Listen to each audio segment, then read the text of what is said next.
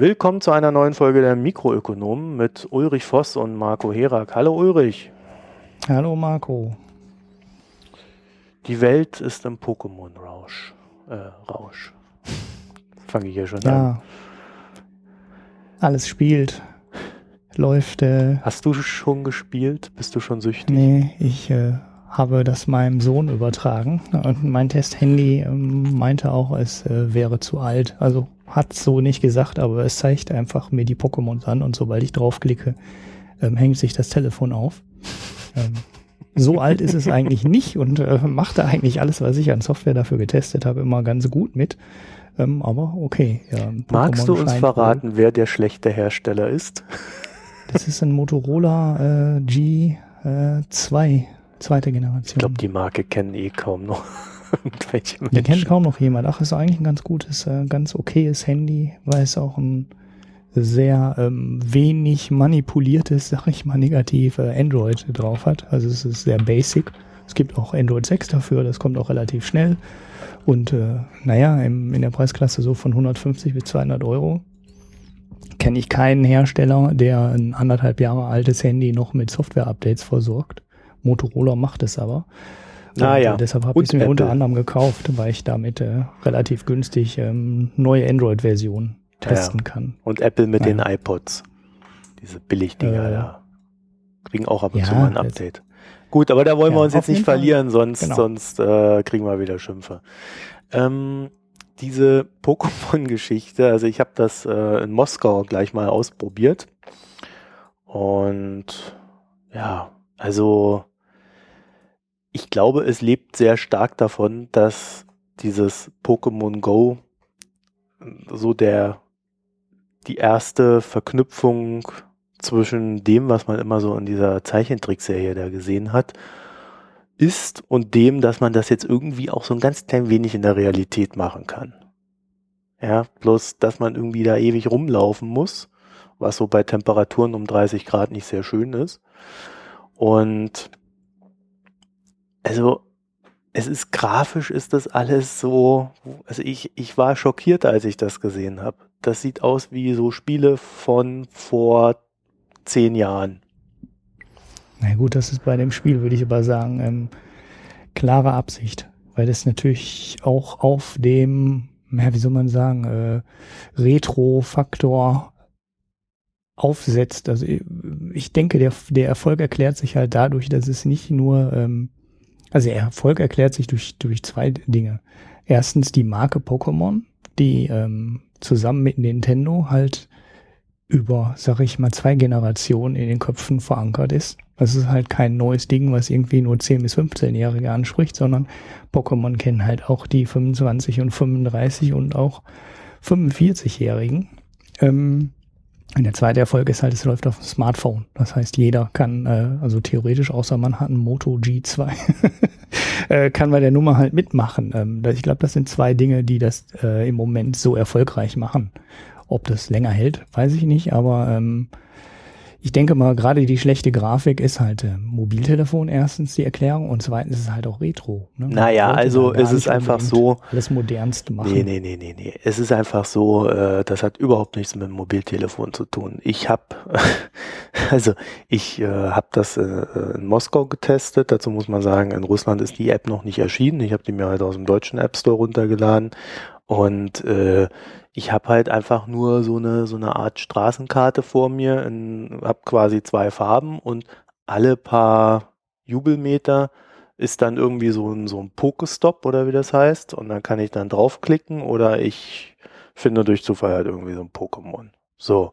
Und dann, und das sieht man ja auch an den Bildern, dann äh, hast du dann, schaltet das halt auf deine äh, Hinterkamera. Du siehst dann quasi die Realität und da taucht dann irgendwo dieses Pokémon auf, was, wenn du davon einen Screenshot machst, das sieht einfach nur lächerlich aus. Und ja, dann wirst du da halt deine Bällchen drauf. Mhm. Also das ist ähm, ja also die starke Marke plus diesem Effekt, dass man das, was man halt dort immer sehen konnte, jetzt auch selber tun kann, plus dieses Sammelding, das ist schon alles sehr gut gemacht, aber es ist grafisch ist es eine Katastrophe, da hätte man viel mehr draus machen können. Ja, auch wenn du billige Smartphones berücksichtigst. Ich glaube, ähm, da kommen wir später noch dazu. Ich glaube, da gibt es vielleicht noch einen ganz anderen Hintergrund. Ähm, was so den finanziellen Erfolg des Ganzen betrifft, haben wir schöne Zahlen gefunden bei T3N. Und zwar die Firma, die das Ganze betreibt, ist nicht Nintendo, sondern Niantic. Oder wie auch immer man das ausspricht. Und an der ist Nintendo mit 30 Prozent beteiligt. Niantic verdient an dem Ganzen, wir haben das mal kurz hier durchgerechnet, 7, also nach aktuellen Zahlen im absolut höchsten Hype gerade, ich glaube mehr Hype geht nicht, verdienen sie 7,5 Millionen Dollar am Tag. Wenn man das hochrechnet, das heißt, wenn das so bleiben sollte, würden sie dann so einen Umsatz von 2,7 Milliarden im Jahr machen bei 365 Tagen. Das werden sie natürlich dieses Jahr nicht mehr hinbekommen, weil sie in der Jahresmitte gestartet sind. Also irgendwas mit 1,3 Milliarden Umsatz könnten sie jetzt mit der App machen. Umsätze kommen dadurch zustande, dass man so eine Bälle braucht, um, um diese Pokémons zu fangen, zum einen. Und dann kann man irgendwie diese Pokémons noch aufleveln mit diversen Sachen, die sie dann fressen müssen so verschiedene Wasserpillen oder irgend so ein Blödsinn. Und da gibt's dann halt so eine verschiedene Palette und das Ganze kannst du dir entweder so mühsam erarbeiten, indem du in der Gegend rumläufst, auf diese Pokestops drückst und dann kommen da irgendwie so drei Bällchen raus und ja, oder vielleicht noch irgendwas anderes, wenn du Glück hast. Dann gibt's noch sogenannte Power-Ups, da kannst du dann irgendwie äh, ich weiß gar nicht mehr, was es war, aber das, das verbrätste dann und dann äh, ist die Chance irgendwie sehr groß, dass du 30 Minuten lang irgendwie so einen, so einen wilden Pokémon finden kannst. Die kommen dann zu dir.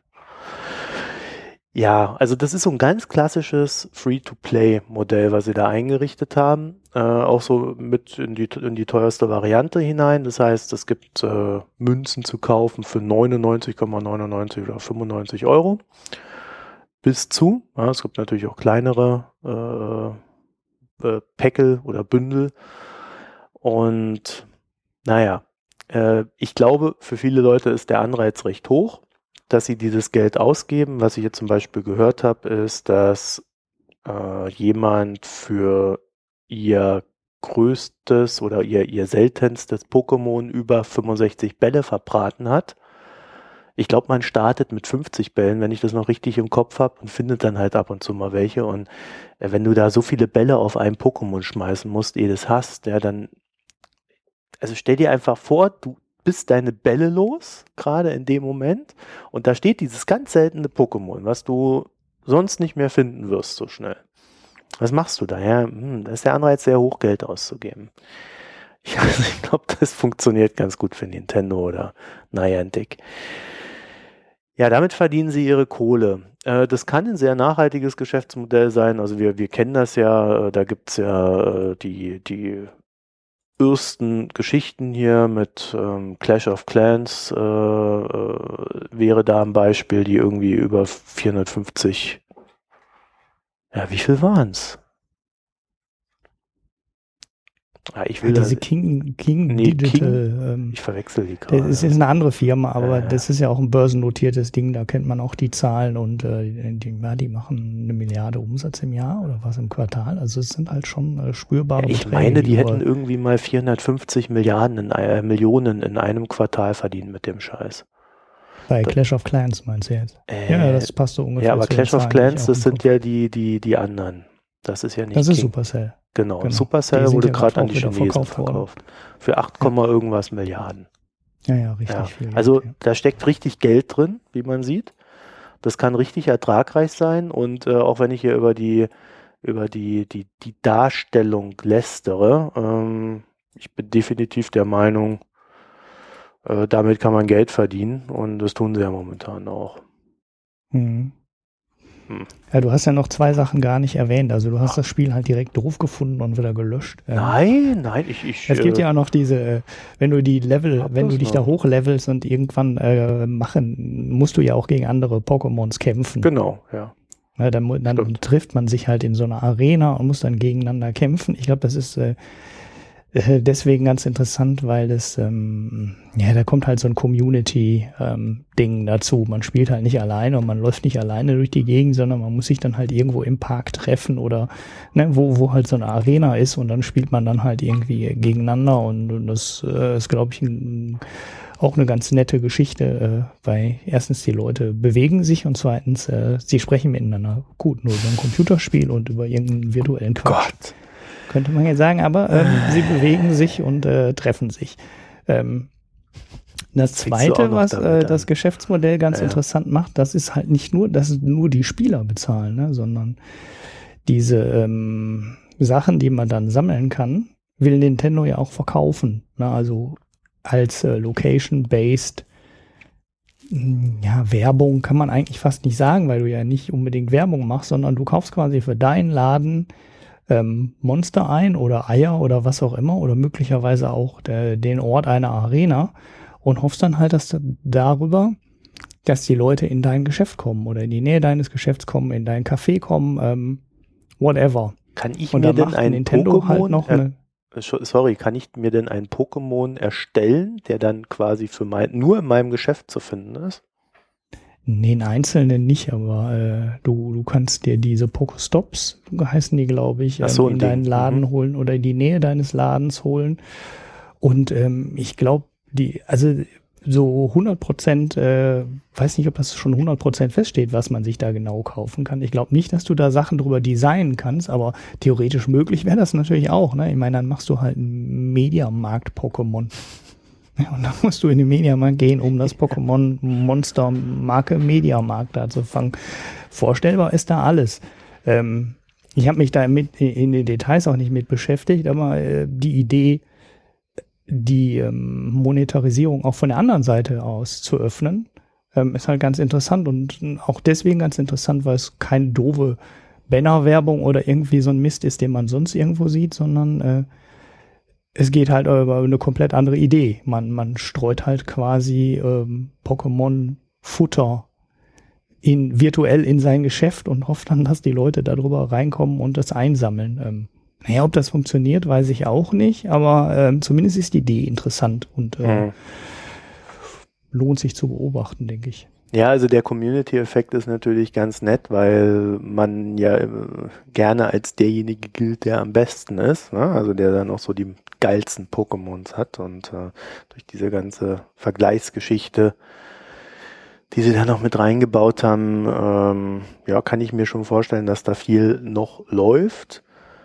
Aber ich habe auch so ein bisschen das Gefühl, das ist, ja, das ist auch etwas, was sich sehr schnell sehr totlaufen kann, weil, also die, also meine Spielerfahrung war eher so, ja, es nervt mich jetzt, da nochmal irgendwo rechts rein zu müssen, um dann zu diesem blöden Stop zu kommen. Ja. Mhm. Äh, ich, ja, ja. ich laufe, bei mir ist es eher so gewesen, ich bin von A nach B gelaufen und habe dabei halt Pokémon gespielt und fand das so ganz nett, ist alles okay. Dann aber extra noch Umwege zu machen dafür, das sah ich eigentlich nicht ein. Zumal äh, in Moskau gucken auch immer alle so grimmig. da willst du, da willst du da nicht unbedingt dahin gehen, wo die ganzen grimmigen, großen, starken Jungs sind. ja, ja. ja, äh, ja, auch wenn die einem nichts tun, aber äh, ich denke, ich denke, das ist die Schwäche von diesem Spiel. Und äh, das, der Hype ist jetzt gerade groß, aber ich denke mal, da wird sich dann auch irgendwann zerlaufen. Äh, für mich ist der ähm, interessanteste Aspekt an der ganzen Sache äh, eigentlich, dass Nintendo ja, äh, äh, Anfang nächsten Jahres äh, ein, ein Nachfolger der Wii U rausbringen wird. Nintendo NX hat das momentan so als Codewort. Ich, ich, man weiß es nicht, wie das Ding am Ende wirklich heißen wird.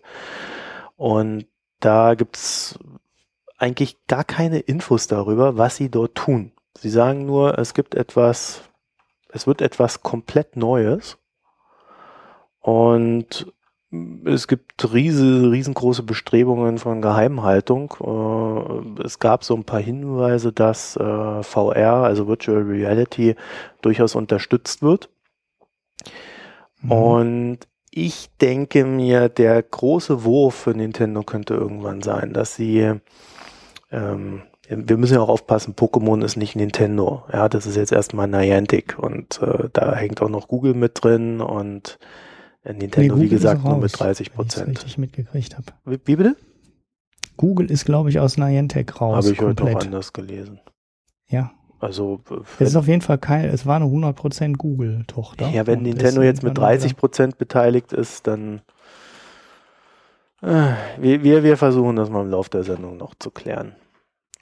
Diese ähm, Pokémon-Firma ist aber auch, ist übrigens auch noch daran beteiligt. Ne? Also du darfst nicht nur die 30% Beteiligung von Nintendo an Niantic berechnen, sondern die halten über die über eine Pokémon-Firma, an der, glaube ich, Nintendo 50 Prozent hat, auch nochmal indirekt irgendwelche Anteile. Ist aber relativ, ist, ist relativ, äh, relativ wurscht, weil das Einnahmepotenzial kennt ja sowieso keiner. Wir wissen nicht, wie, wie lange die Spieler dabei bleiben. Wir wissen nicht, wie viel Geld die ausgeben. Und wir wissen auch nicht, inwieweit die Händler und Betreiber von Cafés oder irgendwelchen anderen Sachen ähm, auf die äh, Werbung ähm, aufspringen und wie gut das funktioniert. Also ob daraus ein ähm, richtig riesiges Geschäft wird oder nicht, ähm, bleibt abzuwarten. Mhm.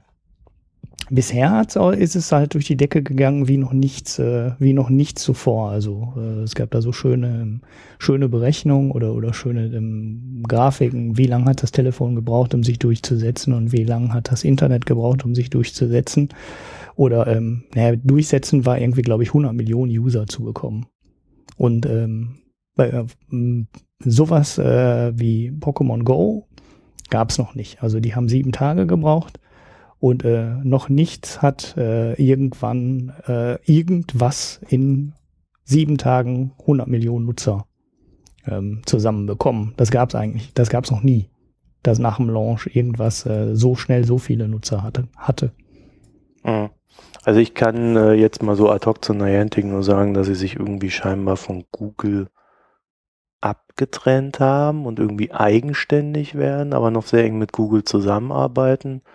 Und ich jetzt aber so auf die Schnelle jetzt auch nicht sagen kann, ob Google da noch irgendwie dran beteiligt ist. Also da war ein Artikel, den ich heute gelesen habe, wohl nicht ganz richtig. Gut, äh, ich wollte aber auf was anderes hinaus, nämlich dass ähm, die Nintendo NX in Zusammenarbeit oder in Kombination mit äh, dem New 3DS, den Nintendo da hat. Ich glaube, der nennt sich tatsächlich Nintendo New 3DS. Ähm, was ja auch ein mobiles Gerät ist.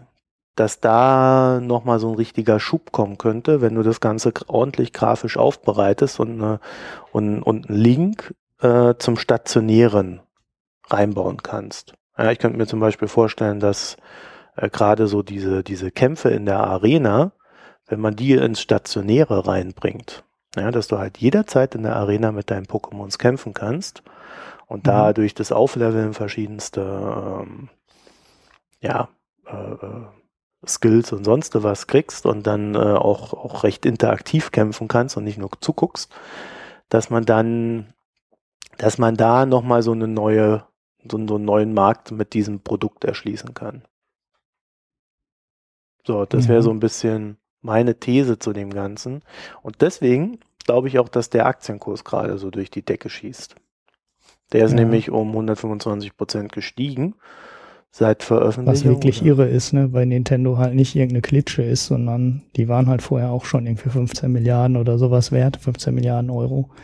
Und äh, bei Firmen der Größenordnung hat man so Kursverdopplung oder sogar mehr als eine Kursverdopplung innerhalb von zwei Wochen, ähm, weiß ich nicht, seltenst. Ja gut, wenn du diese 2,7 Milliarden im Jahr nimmst, ja, dann kannst du dir schon schön rechnen. Äh, ja. KGV von 10, das sind ja dann schon allein 27 Milliarden. Ja. KGV ich glaube übrigens, dass die Börse im Moment weniger auf die neue Hardware von Nintendo anspringt, also vielleicht auch oder äh, beide, wahrscheinlich spielen beide Sachen ineinander rein, aber ich glaube, ähm, dass der extreme Kurssprung von Nintendo viel mehr davon kommt, dass sie sich gerade von der Hardware lösen. Also da würde ich äh, genau den anderen Gedanken bringen, den du bringst. Weil ähm, Mhm. Viele Beobachter der Spielebranche haben schon, sagen eigentlich schon länger, dass Nintendo keine Chance hat gegen die äh, großen Spielkonsolen von Microsoft und Sony, also gegen die PlayStation und gegen die Xbox. Ja, das und, stimmt aber ähm, nicht. Da gibt's die äh, ähm, die Geschichte von Sega, die ja auch mal früher äh, Spielekonsolen hergestellt haben und die inzwischen nur noch reiner Softwarehersteller sind. Und da gibt es einige Leute, Analysten und Beobachter, die sagen, Nintendo sollte aufhören, eigene Hardware herzustellen und äh, genau das machen, was sie jetzt gemacht haben, nämlich ihre ganzen äh, Supermarken wie Pokémon oder Super Mario, die wirklich, äh, ja, die jeder kennt und die allein als Marke wahrscheinlich schon mehrere Milliarden wert sind, ähm, auf die Geräte ziehen, die andere herstellen. Also sich wirklich nur noch darum kümmern, äh, Softwareideen, also Spielideen umzusetzen und Software zu verkaufen und auf den Verkauf von Hardware komplett zu verzichten, weil das Hardwaregeschäft risikoreicher ist, ähm, Lagerbestände, Produktion, die Entwicklung ist aufwendig und, und, und, und, und. Äh, warum das alles selber machen und nicht sagen, ähm, ich gehe mit dem Kram auf, äh, auch auf die Xbox, auch auf die Playstation und vor allem auf die zwei Milliarden oder ähm, 1,2 Milliarden Smartphones, die jedes Jahr verkauft werden. Der Markt ist halt zigfach größer als das, was Nintendo mit Spielkonsolen erreichen, äh, jemals erreichen könnte. Und da Nintendo, also mit Spielkonsolen, mit der Hardware eigentlich auch um relativ wenig Geld verdient wird, ähm, das hat sich in letzter Zeit ein bisschen geändert. Früher sind die Dinger ja super subventioniert worden. Inzwischen verdienen die Hersteller, glaube ich, auch schon beim Erstverkauf ein bisschen Geld. Nintendo hat immer versucht, Geld zu verdienen beim ersten Mal, aber trotzdem mit dem reinen Softwareverkauf ähm, kannst du ganz andere Margen erzielen, als du die mit dem Hardwareverkauf Verkauf erzielen kannst. Und deshalb haben einige gesagt, macht Software, macht nur Software, geht auf alle Geräte, ähm, damit verdient ihr mehr Geld, als wenn ihr euer, ähm, ja, euren Grips in neue Hardware steckt. Ja, aber das ist Quatsch. Also die, die also ich kenne diese Diskussion seit Jahren. Das ist so, so eine ähnliche Diskussion wie der PC ist tot. Haben sie uns vor fünf Jahren erzählt. Ja, jetzt erzählen sie, die Konsolen sind tot. Der, die Marken von Nintendo sind unter anderem deswegen so stark, weil sie immer mit einer Hardware verknüpft waren. Das heißt, äh, die Hardware hat die Marken groß gemacht. So, und wenn sie jetzt nur noch die, die Marken betreiben und aufbauen, oder, oder melken, in dem Falle, das ist ja dann so wie Disney, äh, dann, also ich kenne wenig Spiele unter Spiele produzierende Unternehmen, die dauerhaft erfolgreich sind. Da ist gerade das von dir genannte Sega ist da ja äh, ein sehr schönes Beispiel für äh, dafür, dass es diese These eben nicht greift, die da gestellt ja. wurde. Ja, Gut, Sega war jetzt, mehrfach, glaube ich, pleite zwischendurch oder so. Also äh, es, es ist ein äußerst schwieriger Markt, was, was man. Ja, aber das ist beim Hardware-Spielkonsolenmarkt nicht anders, ne? Also. Äh ja, natürlich. Und die Wii U, die war scheiße. Also wer die, ich hab, ich hab die hier stehen. Das ist ein Drecksgerät. Also wer, warum die das produziert haben, weiß ich nicht. Ja, Nintendo äh, hat aber immer einen anderen Ansatz gehabt als die anderen. Äh, sie haben, also die, die, die, die, die normalen Spielekonsolen im Sinne von Microsoft und Sony ist ja heute nur noch da, äh, die waren, weil die haben immer in Konkurrenz zum PC gestanden. Während ähm, Nintendo immer so die Schiene gefahren ist, wir machen Familienspiele, wir machen Partyspiele. Das heißt, die Konsolen mussten nie so gut sein wie die der anderen, aber Nintendo hat zum Beispiel bei der Wii U etwas völlig Essentielles übersehen gehabt, nämlich dass ich heute nicht mehr warten will. Ich will so ein Gerät anschalten und dann muss es funktionieren. Ja, das ist, äh, das ist das Hauptproblem von Nintendo gewesen. So, dann haben sie so eine ganz nette Geschichte gehabt mit diesem, mit diesem Zweitcontroller, wo du da äh, quasi in deinem Bett liegen kannst. Die Konsole läuft irgendwo anders und du kannst da spielen alles ganz nett gedacht, aber halt nicht wirklich gut umgesetzt. Viel zu wenig, viel zu wenig Rechenpower, das Ding. Und so weiter und so fort. Das heißt, der, der Misserfolg der letzten äh, Konsolengeneration von Nintendo, der ist völlig offensichtlich. So, äh, nun ist halt die Frage, was machen sie jetzt? Die haben mit dem Nintendo äh, 3DS, auch in seiner neuen Variante, ja durchaus Erfolg. Und die Spiele, die sie dazu bauen, äh, die funktionieren ja auch. Und sie haben jetzt gesagt, wir gehen diesen Mittelweg. Das heißt, wir öffnen uns, wir entwickeln Spiele für den Massenmarkt. Das heißt, wir äh, äh, geben unsere Marken Luft. Aber so der geile Scheiß, den machen wir auf unseren Konsolen. Und da siehst du dann zum Beispiel so ein Zelda, was jetzt äh, äh, demnächst neu rauskommen wird. Ähm, das wird, das wurde komplett äh, modernisiert. Das ist jetzt quasi so, ein, so eine Art, ich weiß gar nicht, wie ich das beschreiben soll, Aufbau äh, RPG oder irgendwie sowas. Also äh, da passiert sehr viel und ich glaube, dass der Weg, den Nintendo da geht, sehr richtig ist. Und wenn sie jetzt es schaffen, dann diese Verknüpfung zwischen ähm, den Konsolen, die sie herstellen, ob es mobile Konsolen oder Standardkonsolen sind, und den Spielen, die du dann auf deinem iPhone spielen kannst, hin, hinbekommen, äh, dann wird das richtig ertragreich, dieses Unternehmen. Weil die Realität ist halt nun mal, dass wenn ich mobil spielen will, dann möchte ich das bitte auf meinem Smartphone und ich möchte nicht mein Smartphone und eine Spielkonsole mit mir nehmen. Ja, das mhm. ist mir zu viel. Zumal die Spielkonsolen meist recht schwer sind. Also schwerer als das Handy. Ja, also deswegen ist der Weg, den sie da gegangen sind, dass sie halt sagen, weg weg von der, weg von der Konsole und Öffnung für den Mobilmarkt, dann halt auf dem Smartphone, weil das kriegen wir nicht kopiert. Und den Rest machen wir bei uns. Und ich glaube, mhm. das ist auch die Strategie, die sie gehen werden, weiter. Mhm.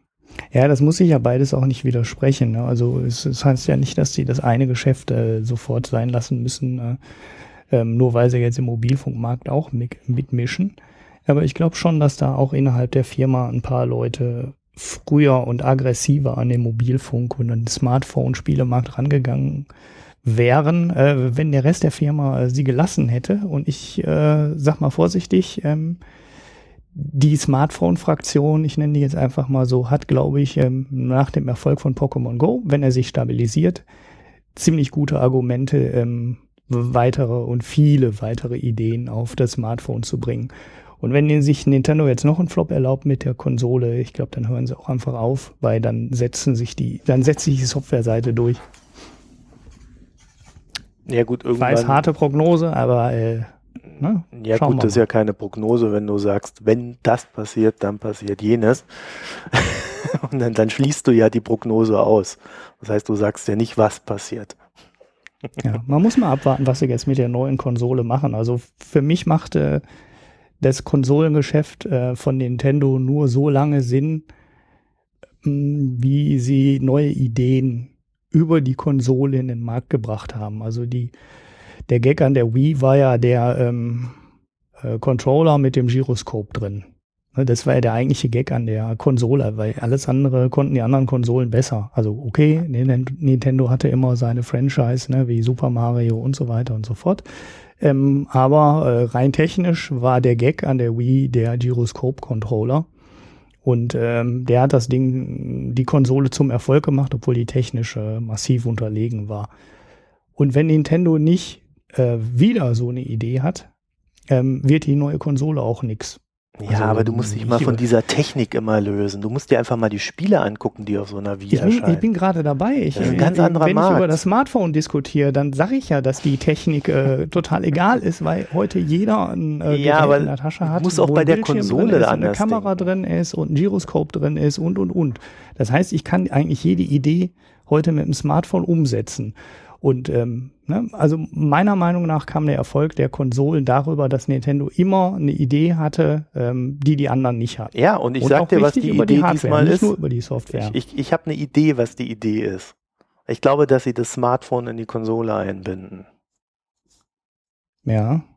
Das macht nämlich bisher noch keiner.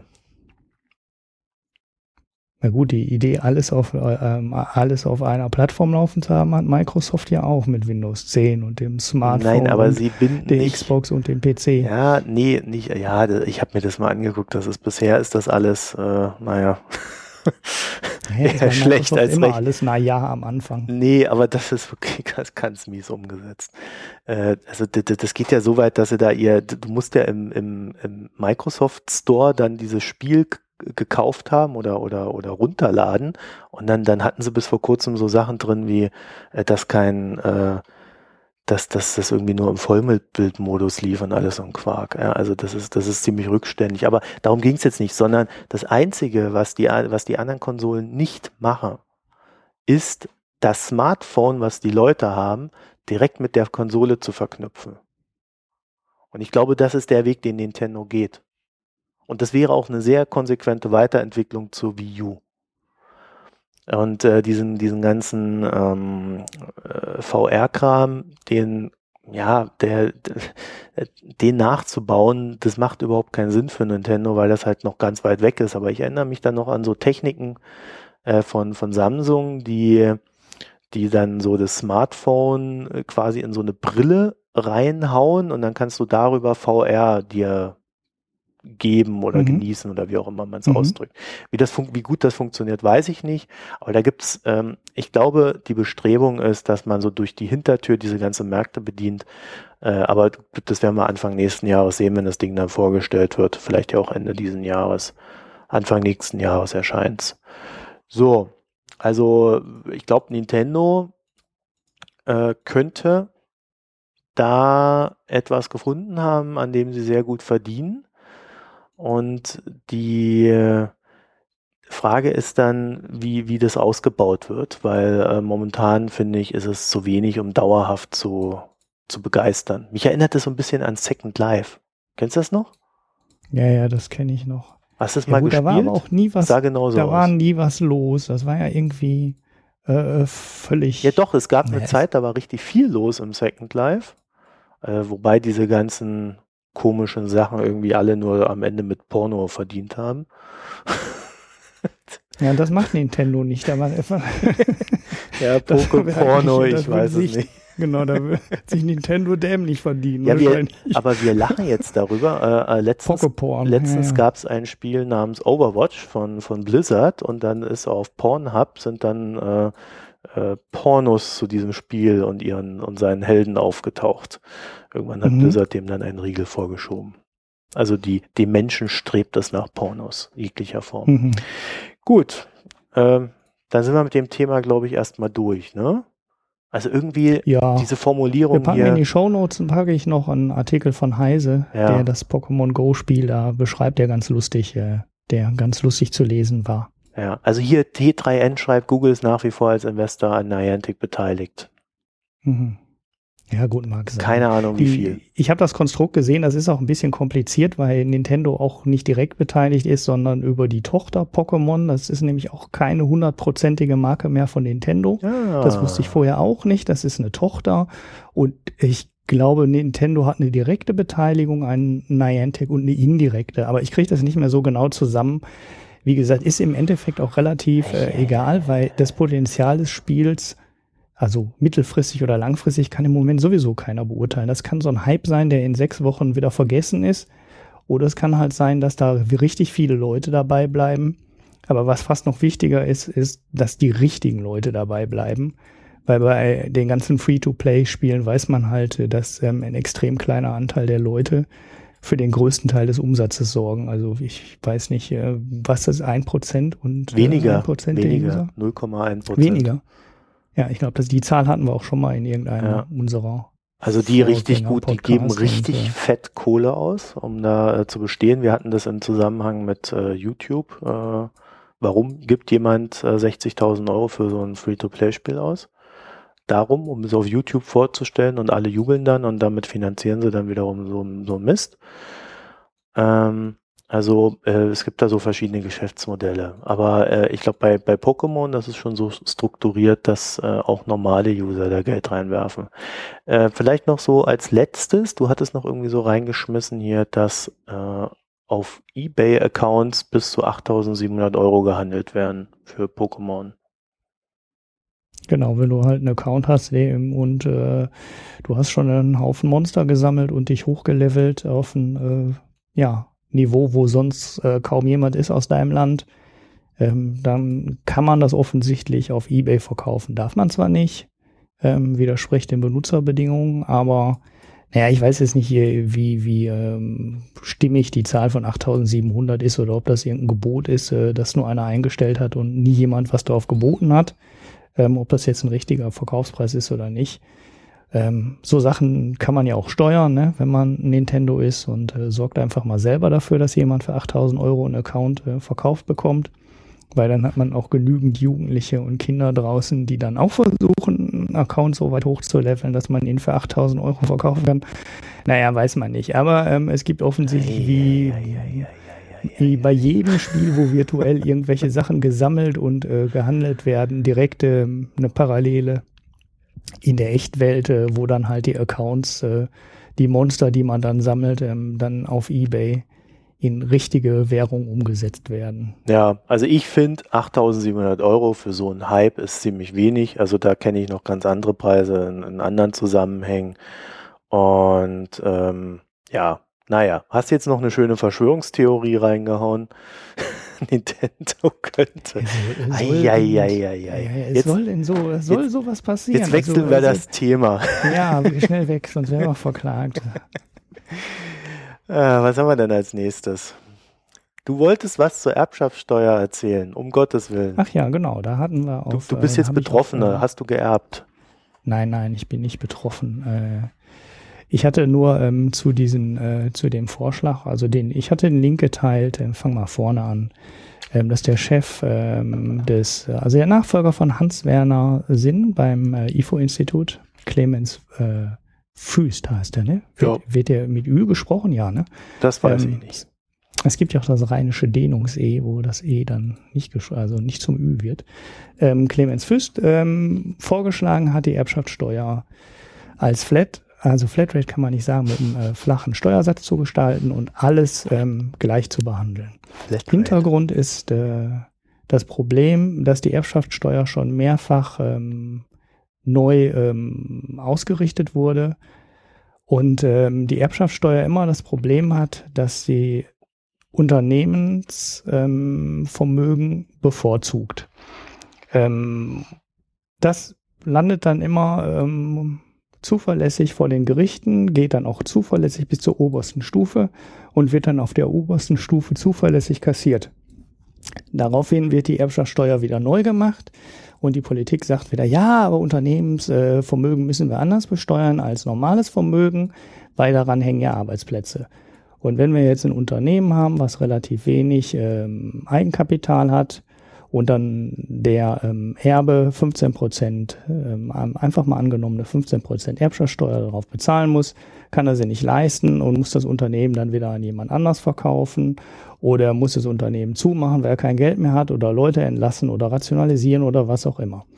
Ähm, um diese Sache ähm, versuchen sich die Politiker seit langer Zeit äh, zu winden, finden aber keine richtige finden keine richtig gute Lösung. Also sie hätten halt gerne einen relativ hohen Steuersatz, damit was in die Kasse kommt. Sie hätten aber gerne, äh, dass der Kollateralschaden, dass ein Unternehmen dadurch ähm, Kapital fehlt und möglicherweise sogar die Pleite droht, ähm, das hätten sie halt gerne irgendwie umgangen. So wird schwierig, ähm, bis unlösbar, weil ähm, man hat bei jeder Steuerzahlung immer einen Kollateralschaden, dass nämlich jemand äh, nachher weniger Geld hat, nämlich derjenige, die Steuern bezahlt. Nun gut, ähm, jetzt kommt der Vorschlag ähm, von Clemens Füst und der sagt, wir, ähm, er möchte acht Prozent haben also jetzt muss ich vielleicht noch mal kurz erwähnen, warum das Verfassungsgericht das immer kassiert am Ende. Und das ist der einfache Grund, ähm, dass die Unternehmens, ähm, also das Vermögen, was in einem Unternehmen steckt, also der Unternehmenswert, nicht anders besteuert werden darf als die restlichen Vermögen wie Aktien oder Anleihen oder Immobilien ähm, oder oder oder gibt es also sonst was? Sonst gibt es gar nicht mehr so viel. Ne? Das ist, ne? Genau. Und darüber fällt das dann immer wieder, egal welche Ausnahmen da eingebaut werden. Es wird halt immer gesagt, das geht so nicht. Und ähm, es ist auch eine, ein beliebtes Steuersparmodell, dann ähm, Unternehmen zu Kapitalverwaltungsstellen umzubauen und dann zu sagen, ja, das ist aber ein Unternehmen und äh, keine, keine Aktienanlage. Also ne, da gibt's dann auch wieder 34.000 Regelungen, die das dann wieder verhindern sollen, aber im Endeffekt ähm, gibt es immer eine Grauzone, über die man da Steuergestaltung treiben kann und seine eigene Erbschaftssteuer reduzieren kann, indem man halt versucht, Vermögen in Unternehmen zu ähm, umzuwandeln oder zu verstecken oder zu, naja, wie soll man es nennen, ist auch wurscht. Ähm, so, jetzt ist der Vorschlag von äh, Clemens Füst, 8% Erbschaftssteuer auf alles. So, dazu habe ich dann ein bisschen Feedback ähm, bekommen auf Twitter, wo auch wo mir dann auch klar wurde, ähm, wie wenig die Idee eigentlich verstanden äh, wurde, weil die bisherige Erbschaftssteuer hat eigentlich auch immer schon Ausnahmen gehabt. Und dabei geht's ähm, um, um Geldausnahmen, ne? also wirklich, äh, weiß nicht, ich sage jetzt einfach mal eine halbe Million sind steuerfrei. Mhm. So, darauf musst du gar nichts bezahlen. Dann gibt's die Ausnahme auf ähm, selbstgenutztes äh, Wohneigentum, ähm, wo man eine Ausnahme drauflegen könnte. Also ein Haus, was äh, vererbt wird und wo du selber drin wohnst, ähm, darauf wird keine Erbschaftssteuer, fällt keine Erbschaftssteuer an. Ähm, und die ähm, dritte Regel, die zur Erbschaftssteuer eigentlich ähm, aus meiner Sicht zwingend dazugehört, ist ähm, eine Stundungsmöglichkeit. Also die Möglichkeit, die Steuer nicht auf einen Schlag zu zahlen, sondern die Steuer über ähm, x Jahre ähm, strecken zu können. Solche Regeln gibt es in den bisher kassierten ähm, Erbschaftssteuervorschlägen eigentlich auch immer. Und ähm, ich denke, darüber kann man eine Erbschaftssteuer auch wirklich ähm, sinnvoll gestalten. Also ich sage mal einfach als, als, als Daumenregel 10% Erbschaftssteuer und die Möglichkeit, diese Erbschaftssteuer über 10 Jahre zu zahlen. So, dann muss man jedes Jahr auf sein äh, auf die auf das Erbe 1% bezahlen. Und ähm, dann sehe ich nicht mehr, wo wirklich Probleme drohen. Ne? Also unter den Annahmen, wie ich sie gerade genannt habe. Mhm. Wenn du eine Immobilie erbst und die ähm, vermietest, solltest du kein Problem bekommen, dass ein Prozent ähm, die Einnahmen generierst du halt. Also ein Haus hat ja dann Mieteinnahmen und ein Prozent auf dem Wert der Immobilie an Erbschaftssteuer über zehn Jahre verteilt dann zu bezahlen, ist nicht das Problem. Ja, oder ähm, halt durch so die ersparte Miete. Miete. Genau. Ja, ähm, also nicht jeder Ja, aber ja, der ne? selbstgenutzte, das selbstgenutzte ist ja eh immer raus. Also zumindest in meiner Idee ist das äh, mhm. selbstgenutzte Eigenheim immer raus aus der ähm, Erbschaftssteuer. Sobald du selber drin wohnst, bist du raus. Und wenn du nicht selber drin wohnst, hast du Mieteinnahmen. Damit ja. hast du dann halt einen Geldfluss. Ähm, also das Immobilien sollten sich mit äh, 5% im Jahr rentieren. Das heißt, wenn du 1% abdrücken musst, dann ist das alles verkraftbar. Genau, und das gleiche gilt beim Unternehmen eigentlich auch. Ähm, da könnte man, äh, also ein Prozent Rendite sollte ein Unternehmen abwerfen. Es gibt natürlich dann unter Umständen Zeiten, wo es das nicht abwirft, ähm, aber nicht über einen Zeitraum von zehn Jahren. Also wenn du über zehn Jahre ähm, aus dem Unternehmen nicht im Schnitt ein Prozent rausnehmen kannst, dann hat das Unternehmen halt ein ganz anderes Problem und dann solltest du es sowieso eher verkaufen, als ähm, diese Unternehmen dann weiterzuführen und äh, weiter noch das Risiko ähm, das ein Unternehmen ja immer in sich äh, trägt, weiterzufahren. Das heißt, auch da müsste es gehen. Und sobald du liquide Anlagen hast, wie in, ähm, wie in Aktien oder Anleihen, dann ist es ähm, sowieso kein Problem, das eine Prozent dann jedes Jahr flüssig zu machen. Naja, in Zeiten äh, des Niedrigzinses oder der negativen Zinsen ist das natürlich auch so eine Aussage, ne? Naja, dann musst du halt möglicherweise an die Substanz gehen. Mhm. Also das äh, ähm, lässt sich dann nicht unbedingt, ähm, nicht unbedingt verhindern. Es gab dann einen schönen Tweet dazu dann von, von Don Alfonso, dem äh, FAZ-Blogger, der dann auch meinte, äh, was ist denn, wenn man dann die Immobilie erbt und dann äh, sind dann noch 15% Hypothek drauf. Und ähm, derjenige muss dann die Erbschaftssteuer bezahlen. Ähm, aber gut, dann muss er, äh, also dann unter meinen Annahmen, wenn es selbst genutzt ist, ähm, dann muss er gar keine Erbschaftssteuer bezahlen. Und wenn es nicht selbst genutzt ist, dann gibt's halt Mieteinnahmen. Und äh, selbst in diesem Fall muss man keine Hypothek dafür aufnehmen, weil man entweder steuerfrei ist, weil es selbst genutzt ist, oder man hat halt Mieteinnahmen. Und dann kann man über zehn Jahre gestreckt ähm, die Erbschaftssteuer abstottern und äh, hatte eigentlich kein größeres Problem mit.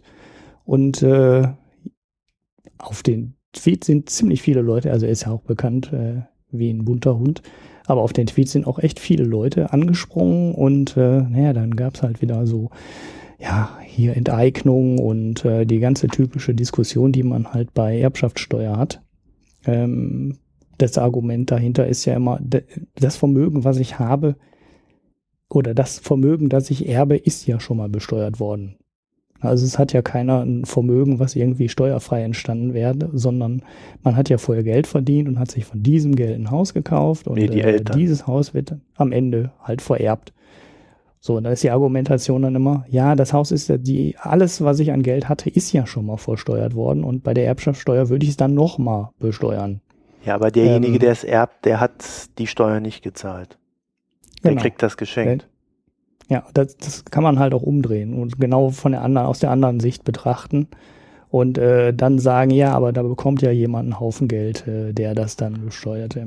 Ich denke, an dem Argument ist trotzdem ein bisschen was dran, weil ich glaube, vor, vor 15 oder ja, weiß ich nicht, vor langer Zeit ist, glaube ich, mal die Erbschaftssteuer auch deswegen gekippt oder abgeschafft worden, ähm, weil genau diese Doppelbesteuerung ähm, als Argument angeführt wurde.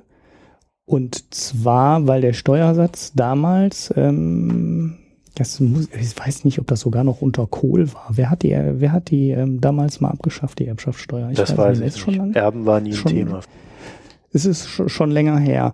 Und das Hauptargument dahinter war, ähm, ja, der Spitzensteuersatz ähm, ist äh, über 50 Prozent. Also er war damals über 50 Prozent. Den hat ja erst Rot-Grün mit Gerhard Schröder damals äh, deutlich gesenkt. Ähm, unter Kohl waren die Spitzensteuersätze ja über 50 Prozent mit Soli. Und ähm, dann gab es bei vererbten, ähm, also bei Erben nochmal eine weitere Steuer auf die Sachen. Und ähm, es gibt so im Grundgesetz eine Passage, ich habe sie jetzt nicht wörtlich im Kopf, aber die sagt so ähm, prinzipbedingt, ähm, mehr als die Hälfte darf der Staat dir nicht wegnehmen. So ist ungefähr so eine, so eine, ist eine der Grundregeln. Das heißt, der Staat, in Deutschland wäre es, glaube ich, nie möglich, einen 80-prozentigen Einkommensteuersatz zu machen, wie in ja, Dänemark oder, oder Schweden ähm, oder andere Länder haben. Ähm, und mit diesem Hintergrund ist damals einmal die Erbschaftssteuer gefallen, Da hat man einfach gesagt, okay, die Erbschaftssteuer bringt sowieso nicht so wahnsinnig viel Geld. Die kostet auch relativ viel Geld, ist eine teure Steuer, weil jedes Mal ähm, die Wertberechnung gemacht werden und quasi gegen jede zweite Werterrechnung des Hauses äh, Klage eingelegt wird. Ja, weil da wird halt ewig kein rumdiskutiert, um die Steuern dann zu senken. Und deshalb war es damals eine Steuer, die fast die Hälfte der Einnahmen äh, wieder für Verwaltung verbraten hat. Das heißt, der Staat hat irgendwie zwei Milliarden Erbschaftssteuer kassiert und musste direkt eine Milliarde für die Verwaltung wieder ausgeben. Ähm, und dann hat man irgendwann gesagt, okay, dann können wir auf das Geld auch verzichten und schaffen das ganz ab. Ähm, Deshalb ähm, ist an dieser Doppelbesteuerungsnummer trotzdem ein, ein, Fünkchen Wahrheit ist schon dran und äh, man muss halt aufpassen, dass man nicht äh, Einkommen, äh, die vorher schon mit 50 oder 52 Prozent besteuert wurden, bei der Erbschaft äh, nochmal mit 15 oder 20 Prozent besteuert. Ich denke, da sind einfach gewisse, ähm, gewisse äh, Obergrenzen zu beachten. Das sehe ich anders. Das siehst du anders. Das sehe ich okay. anders und zwar aus dem Grund, das haben wir eigentlich letzte Woche schon diskutiert. Menschen, die Geld haben und nur die, über die diskutieren wir ja hier im Zweifelsfall, weil nur die etwas zu vererben haben, alle anderen haben ja nichts zu vererben, haben einen enormen Wettbewerbsvorteil in unserer kapitalistischen Wirtschaft. Und äh, den erkaufen sie sich mit Geld. Bildung für Geld. Und dieses System reproduziert sich unter anderem dadurch, dass äh, Menschen mit viel Geld viel Geld erben und äh, dieses Erbe nicht mit der Gemeinschaft teilen müssen. Das heißt, du hast einen, einen ewigen Kreislauf des Wettbewerbsvorteils für eine Klasse. Und äh, das geht so nicht. Wenn wir einen durchlässigen äh, Markt haben wollen, das heißt soziale Mobilität, von unten nach oben wie von oben nach unten. Da muss sich dem jeder stellen. Und äh, das, da ist Bildung halt äh, der, der Grundsatz. Und ich bin, ich bin da eher der Meinung, so hoch wie möglich der Erbschaftssteuer. Ja, man kann, man kann da Schwellen äh, nehmen, dass wenn, weißt du, wenn da einer seine Wohnung angespart hat, äh, um die seinem Kind zu vererben, ja, das, das macht, das macht niemand anderen arm.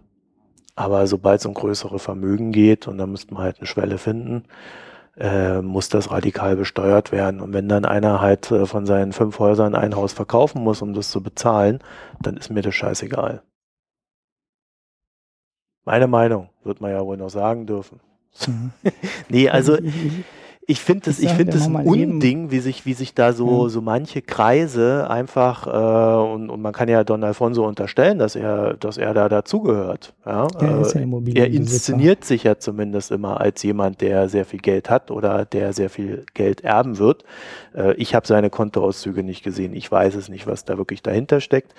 Aber äh, also man hat da halt dann ähm, einfach auch gegenüber der Gesellschaft eine Verpflichtung, weil die Gesellschaft ist es ja auch, von der man dieses äh, Erbe, was man dann zu vererben hat, erschafft oder erschaffen hat.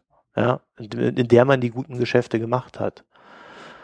Und äh, dass die Kinder dann per se einfach so einen größeren Wettbewerbsvorteil haben, und zwar auf mehreren Ebenen. Ja, das fängt ja beim Habitus an, das geht über, das geht dann halt über die Bildung, die man sich kaufen kann, über das Erscheinungsbild, äh, das man sich kaufen kann und so auch, auch über die Geschäfte, die man sich erkaufen kann, über die Netzwerke, die man sich erkaufen kann. Also äh, all das, da müssen wir ran, wenn wir wirklich Kapitalismus haben wollen, äh, dann aber auch für alle. Und deswegen bin ich da etwas radikaler, als man es jetzt vielleicht gedacht hätte, aber äh, da habe ich, da habe ich recht wenig Hemmungen. Also da würde ich wirklich ja, mit 30, 40, vielleicht auch 50 Prozent rangehen wollen. Entpuppst dich ja hier als linke Socke. Ähm. Nö, das ist überhaupt nicht links, sondern das ist ein, das ist ein, das ist ein stringent marktwirtschaftliches Denken. Ja. ja. Was wir uns hier in Deutschland angewöhnt haben, ist halt so dieses Denken abseits des Marktes. Wie schütze ich mich vor diesem Markt? Wie grenze ich mich davon ab, dass ich mich dem aussetzen muss? Und ich bin der Meinung, wenn wir Kapitalismus haben, und den haben wir, dann sollte er halt nicht nur für die untersten Schichten gelten, sondern halt eben auch für die oberen. Oder vielleicht gerade für die oberen. Und äh, deswegen bin ich der Meinung, zehn Prozent sind mir da viel zu wenig. Wie hm. gesagt, wenn da einer nur seine Wohnung angespart hat, ja, das ist ja kein, das ist ja in unseren heutigen Zeiten kein, kein Vermögen, das ist ja mehr, mehr eine Absicherung. Äh, dann habe ich damit überhaupt kein Problem, wenn, wenn der die Wohnung behält. Und dass man das äh, fair gestaltet im Sinne von, äh, dass die Kinder da nicht 50 Prozent drauf zahlen müssen. Sobald es um größere Vermögen geht, würde ich richtig rangehen. Und Gegenzug würde ich dann aber äh, größere Erträge nicht übermäßig besteuern. Das wäre halt dann für mich der Deal. Weil ich glaube, das Thema muss man halt in seiner gesamten Komplexität betrachten und dazu zählt halt nicht nur, wie viel Vermögen ist da, sondern wie viel Vermögen ist entstanden und dann müssen wir auch trennen, ist das, ein, ist das ein produktives Vermögen, halt, sprich hat jemand da eine Fabrik stehen und produziert irgendwas, sprich hat auch Arbeitsplätze oder ist es ein reines Finanzvermögen? Ja, und Immobilien. Ja, aber genau das, dann musst du, hast du wieder das Problem, dass du die gleich behandeln musst. Das ist ja der Grund, warum die bisher immer gekippt wurde. Ja, da muss man aber genau daran, ja, da muss man die Verfassung ändern. Also wenn ja, wir, wenn wir ökonomisch betrachtet ein, eine ja. Realwirtschaft haben und eine Finanzwirtschaft, da muss es möglich sein, für die beiden unterschiedliche Regeln zu schaffen, weil sie unterschiedliche Implikationen auf die Gesellschaft haben. wenn dafür mhm. eine Verfassungsänderung notwendig ist, dann muss man halt die Verfassung ändern. Ja, wir machen es ja bei der normalen Steuer eigentlich auch so. Also bei der normalen Steuer machen wir genau das Gegenteil. Ähm, wir besteuern die ähm, Finanzvermögen geringer als ja. zum Beispiel Arbeitseinkünfte. Ja, da ist es so, möglich, genau. Genau, da behandeln wir es auch anders. Und äh, das könnte man jetzt natürlich theoretisch und praktisch möglicherweise auch bei der Erbschaftssteuer genau umdrehen und bei der Erbschaftssteuer genau die Sachen äh, weniger besteuern äh, oder stärker besteuern, die vorher weniger besteuert wurden und umgedreht. Ähm, mal, mal Ja. Also äh, grundsätzlich ähm, muss man natürlich eigentlich, äh, also der Schritt war ja jetzt schon so ein bisschen zu so einer Gesamtbetrachtung des Steuersystems. Ähm, wenn man in die USA schaut, äh, sieht man auch, dass dort äh, die Erbschaftssteuer deutlich höher ist, als die hier in Deutschland ist. Ähm, dafür zahlen die Amerikaner aber auf ihre Einkommen halt deutlich niedrigere Steuersätze. Also deutlich nicht, aber ähm, zumindest der Spitzensteuersatz liegt äh, deutlich unter dem deutschen Niveau. Dafür ist die Erbschaftssteuer in Amerika deutlich höher. Ja, ich ähm, halte das auch für das fairere System. Ähm, ich, im Ende, ich im Endeffekt auch. Ja, das Problem ist bloß, dass es bei in den USA natürlich auch wieder sehr schlecht umgesetzt wird. Also es findet ja trotzdem keine Umverteilung statt. Ja, in Amerika läuft ja noch, läuft ja noch äh, jede Menge andere genau. Sachen total falsch. Ja. Also ähm, es ist natürlich ein super schweres Thema in, in, in dem Sinne, dass äh, wenn du wenn du A machst, musst du auch B machen und dann kommt noch C, D, E und F dazu. Aber äh, man, man, ich glaube, wir müssen an dieses Steuersystem insgesamt ran. Und äh, ich, ich weiß letztens, äh, ich glaube, du hast ja auch zu, aus Versehen zwei Artikel hier über die die Vermögenssteuer äh, noch mit reingestellt. Äh, äh, da, da läuft ja auch wieder so eine Diskussion los das sind immer so punktuelle Sachen, wo die, die immer ganz gut aussehen. Die Reichen besteuern, da kommt ganz viel Geld rein, ungt dann äh, Jürgen Trittin. Aber ich glaube nicht, dass das so einfach ist, sondern äh, da findet ein Markt statt. Und äh, wir haben das Ganze so konstruiert, dass halt äh, die unteren Einkommen irgendwie immer mehr belastet werden als die oberen Einkommen.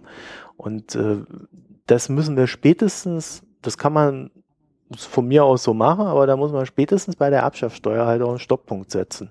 Weil es kann nicht sein, dass, dass man, äh, dass man wenig Steuern zahlt und dann am Ende, wenn man es vererbt, die Kinder das ja dann quasi noch geschenkt bekommen.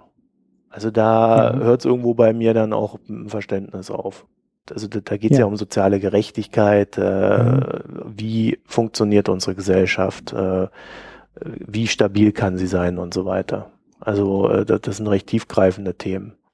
Also was man auf jeden Fall aus meiner Sicht nicht machen sollte, ist die Erbschaftssteuer einzuführen und eine Vermögensteuer einzuführen und einen Spitzensteuersatz zu erhöhen und und und. Ähm, ich denke, da muss man äh, schon gucken, wo man hingeht und wie man die ganze Sache dann am Ende abwickelt und eben nicht alles machen, weil ähm, auch eine Vermögensteuer immer das große Problem hat, dass die Vermögensteuer ähm, ist halt eine aufwendige Steuer, genauso wie die Erbschaftssteuer, weil man immer errechnen muss, wie viel das Vermögen wert ist und man muss dann permanent Unternehmen und Immobilien und Aktien und weiß ich nicht was alles bewerten. Und allein deswegen fände ich es schon ganz gut, das nicht jedes Jahr zu machen, wie über eine Vermögensteuer, sondern das nur zu machen, wenn wirklich vererbt wird. Also wenn am Ende das Erbe ist und dann einmal alles berechnen, Zeitpunkt festlegen, genau das über zehn Jahre oder wie lang auch immer zu strecken und das dann einmalig zu machen.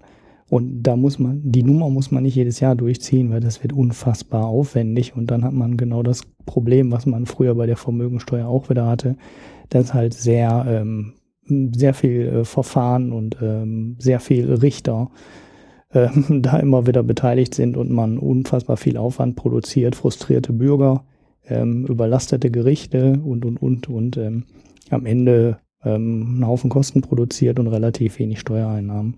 Und äh, wenn man das auf die Erbschaftssteuer beschränkt, dann macht man das nur einmal, nämlich äh, nach eben Fall des Todes und ähm, dadurch erleichtert man sich schon eine ganze Menge. Und da ja jedes Jahr auch genug Leute sterben, gibt es auch jedes Jahr Einnahmen. Also da, das ist nicht das Problem, dass man da keine gleichbleibenden Steuereinnahmen durch erzielen könnte. Ja, unabhängig davon äh, ist es natürlich so, dass du ähm, mit so einer Vermögenssteuer äh, ja, also wenn du, wenn du so eine Vermögenssteuer in einer, in einer höheren Form ein, äh, hast, dann musst du gleichzeitig halt auch äh, dafür sorgen, dass die Leute nicht einfach ins Ausland gehen können, um, um sie dann nicht mehr zu bezahlen. Also ich glaube, äh, in den USA gibt's ja da so die schöne Regel, ähm, dass man, dass man nicht einfach so abhauen kann, sondern man als Amerikaner hat man halt immer in Amerika seine Steuern zu bezahlen. Irgendwie so gibt es da so eine ganz abgefahrene ja, Regel. Ja, da ist das, genau. Die, genau, die ist wir das hier Steuersystem auch ganz schön anders ähm, aufgebaut, ja. als es hier in Deutschland oder in Europa ist. Äh, ja, das fehlt uns. Aber das fehlt uns. Also absolut. Ja, äh, wir haben es halt so strukturiert, dass jeder abhauen kann. Und dann sitzen halt diese, diese ganzen Michael Schumachers, die äh, in, in unseren Strukturen groß geworden sind und einen Haufen Kohle verdient haben, die sitzen dann anschließend alle in der Schweiz. Und wir sehen nichts von diesen 100 Millionen, die sie da jährlich teilweise verdienen. Äh, er jetzt nicht mehr, aber äh, der Bruder und, und was weiß ich, wen es da noch alles gibt. Also, äh, also das, das, das ist abartig. Also ich finde das wirklich abartig, dass, dass man hier äh, alle Vorteile äh, genießen kann in diesem Staat und sobald man dann was verdient, geht man einfach weg. Und äh, ja. da müssen wir einen Riegel vorschieben. Also ja. wer Teil hat, muss auch künftig von seinen Erfolgen teilhaben lassen. Ja, und das, äh, ich sag's gerne nochmal, das sind keine linken Positionen, das sind streng marktwirtschaftliche Positionen. Also äh, glaube schon, dass in Deutschland in den letzten Jahrzehnten irgendwie so ein Ding entstanden ist, dass, dass äh, man darauf hingewirkt hat, immer auf Vermeidung und äh, äh, etwas nicht bezahlen müssen. Und komischerweise hat der Staat das auch immer mit sich machen lassen. Äh, aber das, da muss halt die Schraube irgendwo auch zurückgedreht werden. Ich werfe noch einen Begriff kurz rein, weil ich das äh, vorhin äh, erwähnt hatte mit dem äh, mit der Abschaffung der Vermögensteuer mhm. und dem Halbteilungsgrundsatz. Das ist nämlich das äh, Fachwort dafür, dass der äh, Bundes ähm, das Bundesverfassungsgericht oder nein, was ist es? Der Bundesfinanzhof unter dem berühmten ähm, Herrn Kirchhoff, der nachher diese ah. Flat Tax Rate einführen wollte, mal beschlossen hat. Und das heißt, äh, ähm, bla bla bla, ich muss mal eben kurz hier rübergollen, ähm, der Staat dürfe auf Einkünfte des Bürgers höchstens in der Nähe einer hälftigen Teilung ähm, liegen. Jetzt habe ich den Satz falsch zusammengefasst, ne? der machte jetzt grammatikalisch keinen Sinn. Ähm, nach diesem aufsehenerregenden Beschluss durfte der Zugriff des Staats auf Einkünfte des Bürgers höchstens in der Nähe einer hälftigen Teilung liegen. So, das war ähm, etwas, was damals unter Paul Kirchhoff mal äh, höchstrichterlich äh, beschlossen wurde. Nee, Korrektur. Ähm, das Bundesverfassungsgericht ja. hat das auch nochmal genehmigt. Ja, ja, ich habe ähm, das zwar, ähm, das ist aber äh, nachher dann teilweise kassiert worden. Da hat nämlich dann mal jemand gegen geklagt und hat auf äh, 623.000 Euro Einkommen 260.000 ähm, äh, Euro Mark noch, Entschuldigung, Mark Einkommens und 113.000 Mark Gewerbesteuer gezahlt, was dann etwa 60 Prozent ergab. Er hat dagegen geklagt, hat die Klage aber verloren. Ähm, das heißt, ähm, zumindest 60 Prozent Steuersatz sind in Deutschland schon mal vorstellbar. Und ob die Argumentation mit der Vermögensteuer und der Erbschaftssteuer und der dahinterliegenden ähm, Doppelbesteuerung so einfach durchzuziehen ist, weiß man am Ende natürlich auch nicht, äh, weil im Moment gibt's ja keine, ähm, der, ähm, also zumindest keine Vermögensteuer. Muss man abwarten, aber ähm, ähm, das wollte ich nur noch mal reinwerfen, weil ja. wer sich da ein bisschen mehr, äh, wer da noch mal was zu lesen will, der kann mal nach diesem Halbteilungsgrundsatz ähm, schauen. Ja, wir verlinken ein äh, bisschen was, hoffe ich. Genau, ich habe den hier gerade auch in Slack kannst, geworfen. Genau, kannst mir noch was schicken. Dann kannst du in die Show Notes packen. Ja. So, dann sind wir durch, ne? Ja, da sind wir durch. Ja, durch sind wir noch nicht, aber mit dem Nein, Thema. Mit, mit dem ja. Thema. Jetzt sind wir, glaube ich, irgendwie so bei 50, 55 Minuten. Äh, jetzt äh, wäre die Frage, ich könnte noch kurz was zu dieser Pipeline-Geschichte sagen und dann machen wir Schluss. Ja, die Nachklaps müssen wir auch noch ja, machen. Ja, die Nachklaps, die wollte ich, die machen wir ja ohnehin die unfassbar schlaue Idee gehabt, dann nicht mit dem Thema Brexit anzufangen, sondern das einfach ans Ende äh, zu packen und euch dann damit äh, auf dem falschen Fuß zu erwischen. Wenn ihr euch freut, dass wir mal nichts zu Brexit machen heute.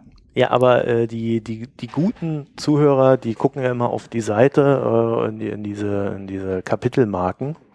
Oder, oder äh, manch ein, ein Podcatcher kann das ja auch, diese Kapitelmarken. Und die sehen dann ja sofort, was wir da immer so bequatschen und hören dann immer nur das Ende.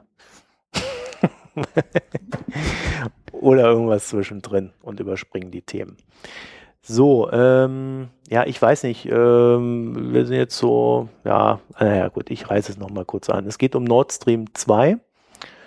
Das ist so eine Geschichte, die sich jetzt so, ja, ja vor kurzem ergeben hat, dass ähm, BASF, E.ON, Engie, OMV und Shell zusammen mit den Russen irgendwie ausgedealt haben, dass sie nebst Nord Stream 1 jetzt auch noch Nord Stream 2 äh, bauen und damit die Kapazität der Pipeline von 55 Milliarden Kubikmetern auf 110 Milliarden Kubikmeter bis 2019 erhöhen wollen.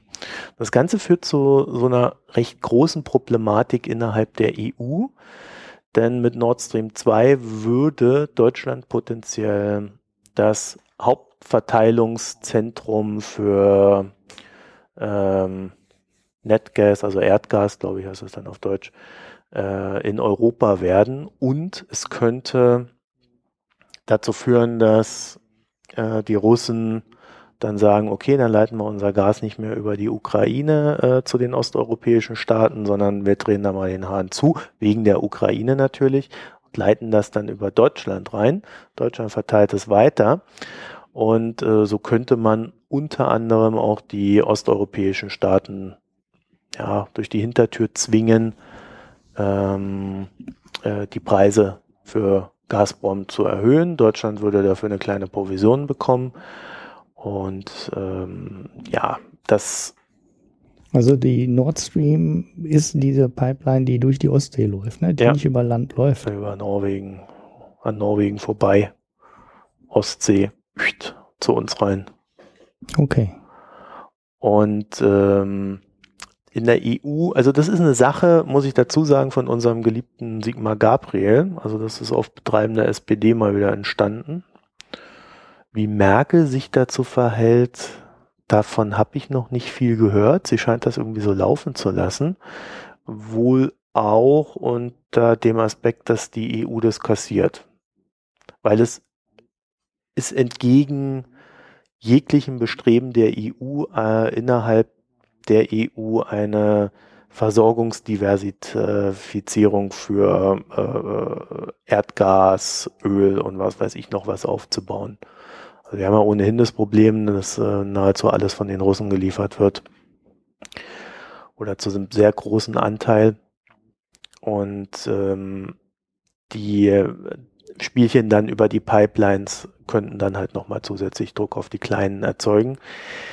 Es gibt natürlich noch eine andere Überlegung, die eher geopolitischer Natur ist, die, wo man dann wieder sagen könnte, okay, ähm, vielleicht ist das ein Argument. Und zwar wird die Ukraine für Russland uninteressanter, wenn dort kein Gas mehr durchgeleitet wird. Also ähm, die, die geostrategische Bedeutung der Ukraine reduziert sich dann quasi auf einen Puffer zwischen EU und Russland. Und das und, und Russland müsste dann immer mit Deutschland direkt dealen, wenn es dann irgendein Problem gibt. Das heißt, die Erpressbarkeit auf dieser Schiene nimmt dann für Europa wieder ab. Aber im Großen und Ganzen, also ich habe mich damit ein bisschen beschäftigt, macht es eigentlich keinen Sinn. Also äh, wir brauchen einen Markt, äh, der möglichst vielfältig ist. momentan haben wir so, dass bei, äh, bei Erdgas ein, ein Überangebot ist. Äh, der Preis hat sich innerhalb der letzten zwei Jahre irgendwie halbiert. Ich glaube auf 170 Dollar pro 1000 Kubikmeter. Und da finde ich, muss man, glaube ich, wieder genauer hingucken. Das ist ein Thema, was in Deutschland äh, in den Medien so ein bisschen stiefmütterlich behandelt wird. Äh, das aber recht hohe geostrategische wie auch geoökonomische Implikationen hat. Und äh, da geht gerade so ein bisschen der Kampf zwischen äh, Deutschland und der EU los. Äh, wie gesagt, federführend ist da irgendwie die SPD unter Gabriel. Das war auch einer der Gründe, warum er da bei Putin letztens aufgetaucht ist. Und da müssen wir. Hinter Schröder da? Ja, die, die machen ja immer da die. bestimmt auch mit drin, ne? Ja, ja, die machen ja. Äh, äh, Schröder ist ja da, ähm, ist ja da immer der Vermittler. Ja. Ja, das sind ja so diese, diese alten Connections über Hannover. Deswegen ist ja auch der NDR so Putin-freundlich oder so Russland-freundlich in seiner Berichterstattung, weil da die Schröder-Connection so ein bisschen reinwirken kann im Norden und die ganzen ehrbaren Hamburger Kaufleute und so weiter.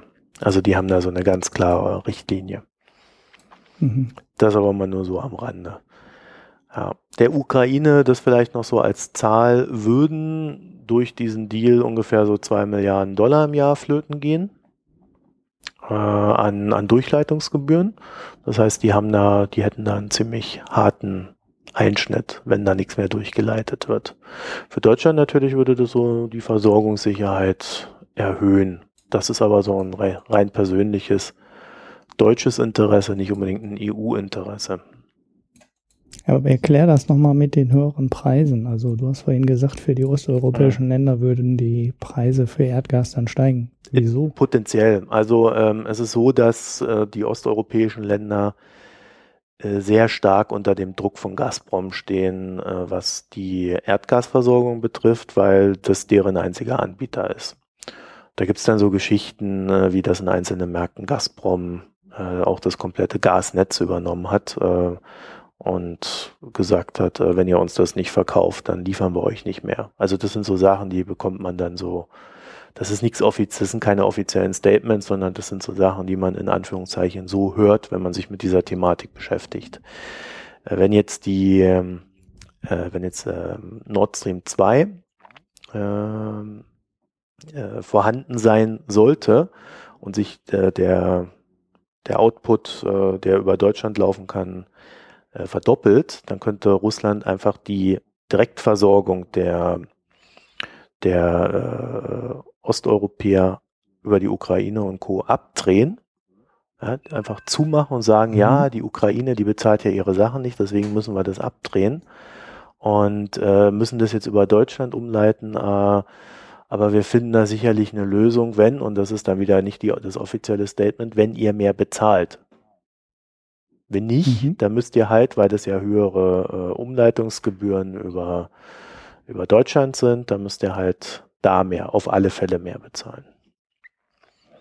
Mhm. Also das sind dann so, so Spielchen, äh, die man halt als äh, Monopolist spielen kann. Und der Gag über Nord Stream 2 wäre für Gazprom, dass sie, wenn sie das dann halt mit solchen Geschichten begründen würden, äh, wie Streit mit der Ukraine oder ähnliches, dass sie dann auch noch innerhalb der EU-Norm wären, die ihnen ja eigentlich verbietet, ihr Monopol auszunutzen. Also in, in mhm. dem Markt wird ziemlich mit harten Bandagen gekämpft und äh, da findet sehr, das ist sehr viel Machtpolitik, die da seitens Russlands stattfindet. Gibt es denn irgendeine Alternative? Also es gab doch mal diese Joschka Fischer Pipeline, sag ich jetzt mal einfach. Ich, ich verfolge das auch nicht intensiv, aber ich weiß, dass Joschka Fischer und nicht nur Gerhard Schröder beide in so ähm, Pipeline-Nummern. Ja, die Fischer Pipeline war ja tot. Ja, ähm, und das wäre dann doch über den Süden Europas gelaufen. Gibt es da eine, einen Nachfolger oder irgendeine Idee? Ah, es gibt so alle möglichen Spielchen über Aserbaidschan, ja, äh, dass die genau, ihren das Output erhöhen. Aralsee und Iran, Meer. Iran, aber da müsste man sich halt wieder mit der Türkei einigen. Also es ist nichts, was in absehbarer Zeit äh, funktionieren könnte. Ja, und einfach ein zweites Rohr daneben zu legen, wäre das einfachste. Was wir halt haben, ist Fracking. Das ist ja äh, eines der Argumente von für Fracking auch in Deutschland ist ja, dass man sagt, damit kann man sich unabhängiger machen, siehe USA, siehe Kanada. Äh, das andere sind dann so Planspielchen wie das Flüssiggas halt äh, über die Tanker äh, aus den USA und sonst woher. Äh, Norwegen hat auch angeboten, den Output zu erhöhen und ähnliches. Also da könnte man was erreichen. Das wird ja auch dann von den Verschwörungstheoretikern auch immer wieder dazu benutzt, zu sagen, ja, ja, die Amis wollen da nur die Russen ausspielen. Faktisch ist es halt so, dass wir damit unseren Markt diversifizieren können. Ja, es macht keinen Sinn, sich in größere Abhängigkeiten zu begeben, wenn man es nicht muss. Vor allen Dingen bei so essentiellen Sachen wie Energie. Ja. Weil es kann immer, wenn so ein geopolitischer Konflikt auftaucht, äh, wird das benutzt, und da hat Russland unter Putin halt schon gezeigt, dass sie da sehr aktiv sind und äh, ihre, in Anführungszeichen, Partner äh, dann auch damit gerne erpressen. Ja. Was mich ein bisschen wundert in dem Zusammenhang ist, dass aus diesem äh, Flüssiggas äh, nie so ein richtig großes Geschäft geworden ist. Das liegt also an den Idee, Häfen. Ja, das liegt an, das ist auch wieder so ein Infrastrukturproblem, ne? dass es halt in Europa keine Häfen gibt, wo man das vernünftig ähm, wieder vom Schiff runterkriegt. Ja, man hatte ja mal irgendwann liegt. diese Idee, dass Wilhelmshaven dazu aus- und umgebaut werden könnte, aber irgendwie ist da nichts mehr passiert. Die haben ja den Hafen äh, komplett saniert oder, oder ausgebaut. Äh, aber so mit diesem, mit diesem Erdgas, da haben sie, oder diesem Flüssiggas, da haben sie äh, äh nicht viel gemacht. Also das müsste, diese Infrastruktur müsste man halt aufbauen und das kostet Jahre. Also das sind alles ja, Sachen, wenn ein Problem da ist, haben wir akut keine Lösung. Genau, wir haben die, die Gasspeicher, aber die reichen so sonderlich lange dann auch nicht. Die sind zwar groß. Drei Monate, glaube ich, ja. Ja, ja, irgendwie sowas um den Dreh habe ich auch im Kopf. Ich habe nur irgendwann mal mitbekommen, dass ähm, Oman oder irgendeins von diesen Vereinigten Arabischen Emiraten bisher das ganze ähm, Gas komplett abgefackelt hat. Also das war für die einfach so Beiprodukt und die haben das Zeug einfach nur abgefackelt. Es gibt da in der Ecke aber ein Land, das verfügt quasi nur über Gas. Und äh, das war das erste Land, was dann gesagt hat, okay, wir müssen jetzt hier das Gas verflüssigen und äh, dann schippern wir das um die Welt und dann kann das überall halt wieder ähm, ins Gasnetz eingespeist werden und äh, da kann man, äh, braucht man halt ein paar Tanker für und und und. Und dann haben die ziemlich viel da rein investiert. Ich habe aber nie mitbekommen, dass es für Deutschland irgendwie eine Alternative geworden wäre. Ich glaube, da steckt eigentlich noch ein Riesenpotenzial drin, weil die anderen Länder ähm, fackeln das weiterhin zu großen Teilen einfach ab. Ne? Die wollen das Öl fördern und was da an Gas rauskommt, da wird halt ein Feuerzeug dran gehalten und äh, weg damit. Ähm, weil die mit dem Öl so viel Geld verdienen, dass sie das mit dem, mit dem Gas zusätzlich nicht brauchen. Und da frage ich mich eigentlich auch, wo das alles geblieben ist. Weil ich weiß, ein Land hat damit angefangen und hat das in richtig großen Stile gemacht und die Verflüssigungsanlagen gebaut und den passenden Hafen dafür gebaut. Und wenn die Infrastruktur einmal da ist, also bei den ähm, Abnehmerländern, ähm, würden wahrscheinlich ein äh, ganzer Teil der anderen Länder auch anfangen, das Zeug zu verkaufen, weil ich glaube, das liegt im Moment ähm, überwiegend daran, dass das nirgendwo ähm, nachgefragt wird und keiner die Infrastruktur dafür hat. Und ich glaube, äh, das wäre kein ja, gut, Problem. Über Amsterdam könnte man das durchaus in die EU reinbringen. Also das würde wohl funktionieren. Ja, aber äh, du hast dann wahrscheinlich auch irgendwelche Mengenbeschränkungen. Halt lange Wege, ja. Ja, ich, ich weiß auch nicht, inwieweit die ganze Idee äh, durch den, äh, hast du ja vorhin schon gesagt, gesunkenen ähm, Gaspreis auch einfach geplatzt ist, äh, weil ich das äh, vor zwei oder drei Jahren eventuell noch gerechnet hätte und ähm, sich heute einfach nicht mehr lohnt, ähm, Gas erst wieder zu verflüssigen. Da braucht man ja auch Energie für. Und das am anderen Ende dann äh, wieder die Infrastruktur aufzubauen, um das dann wieder einspeisen zu können ins Netz. Ähm, die Gastanker müssen ja auch da sein. Das sind ja keine no richtig normalen Öltanker, ne? oder? Geht das? Nein, du brauchst einen Flüssiggastanker, ist ein eigenes, ich ein glaub, eigenes da Ding. brauchst du eigene Tanker, ja. Das Und äh, vielleicht hat sich das doch einfach erledigt, weil, ähm, der, weil sich die Energie nee, die Amis, so die Amis exportieren haben. das ja ganz gerne. Also äh, sie, sie haben ja auch immer wieder angeboten, äh, wenn Engpässe sind, das äh, nach Europa zu bringen. Bloß äh, wir brauchen halt mehr als Amsterdam. Also das äh, funktioniert halt nicht so, wie es momentan ist. Also da braucht man einfach mehr, vor allen Dingen, wenn man davon ausgehen will, dass man äh, nicht nur äh, Deutschland versorgt, was ja schon ein größerer Abnehmer ist, sondern dann halt auch noch die, die östlichen EU-Staaten und äh, vielleicht noch im Süden oder sowas. Also da müsste schon noch einiges mehr passieren. Aber das sind halt alles wieder so Infrastrukturprojekte und äh, irgendwie damit tut sich die EU sehr schwer. Die ja, erzählen immer sehr viel, was sie alles machen wollen und äh, äh, Diversifizierung und bla und blub, aber wenn es dann mal darum geht, irgendwie mal ordentliche Infrastrukturprojekte anzuschieben, höre ich immer sehr wenig von der EU. Das ist auch so ja. eine Besonderheit dieses Ladens. Naja. Ja. ja, und gerade Griechenland, also das, um das Thema jetzt so weit aufzureißen, aber in Griechenland hätte man viele richtig gute Investitionsmöglichkeiten gehabt, äh, die den Griechen auch äh, viel mehr geholfen hätten als alles, was, was die EU da veranlasst hat. Ja, naja, so viel zur Pipeline. Äh, da werde ich sicherlich immer mal wieder drauf zurückkommen. Ja, das ist genau geostrategisch auch ein total spannendes Thema. Also jeder, der mal Risiko gespielt hat oder so Spieler, der weiß. Ja, das neue Ding ist ja nicht äh, Geo Geopolitik, sondern Geoökonomie. Geocaching. Pokémon Go, dann sind wir wieder beim Anfang. Nein. Nein, wir waren jetzt ernsthaft. Jetzt kommt wieder so ein ja. dummer Pokémon-Witz. Ah ja, ich bin immer für die flapsigen, schlechten nein. Witze verantwortlich hier. Wir brauchen ja, ich Naja, kommen wir zum, kommen wir zum Brexit, ja. komm. Nachklapp. Brexit Nachklaps. Wir sind bei den Nachklaps. Dein Ding. Ähm, du hast da Dinge um, ausgegraben. Ja, jetzt muss ich erstmal wieder hier. Was hatten wir, was hatten wir denn alles? Also wir haben die ähm, ja, einmal diesen, neue diese Asset. Wachstumsprognose.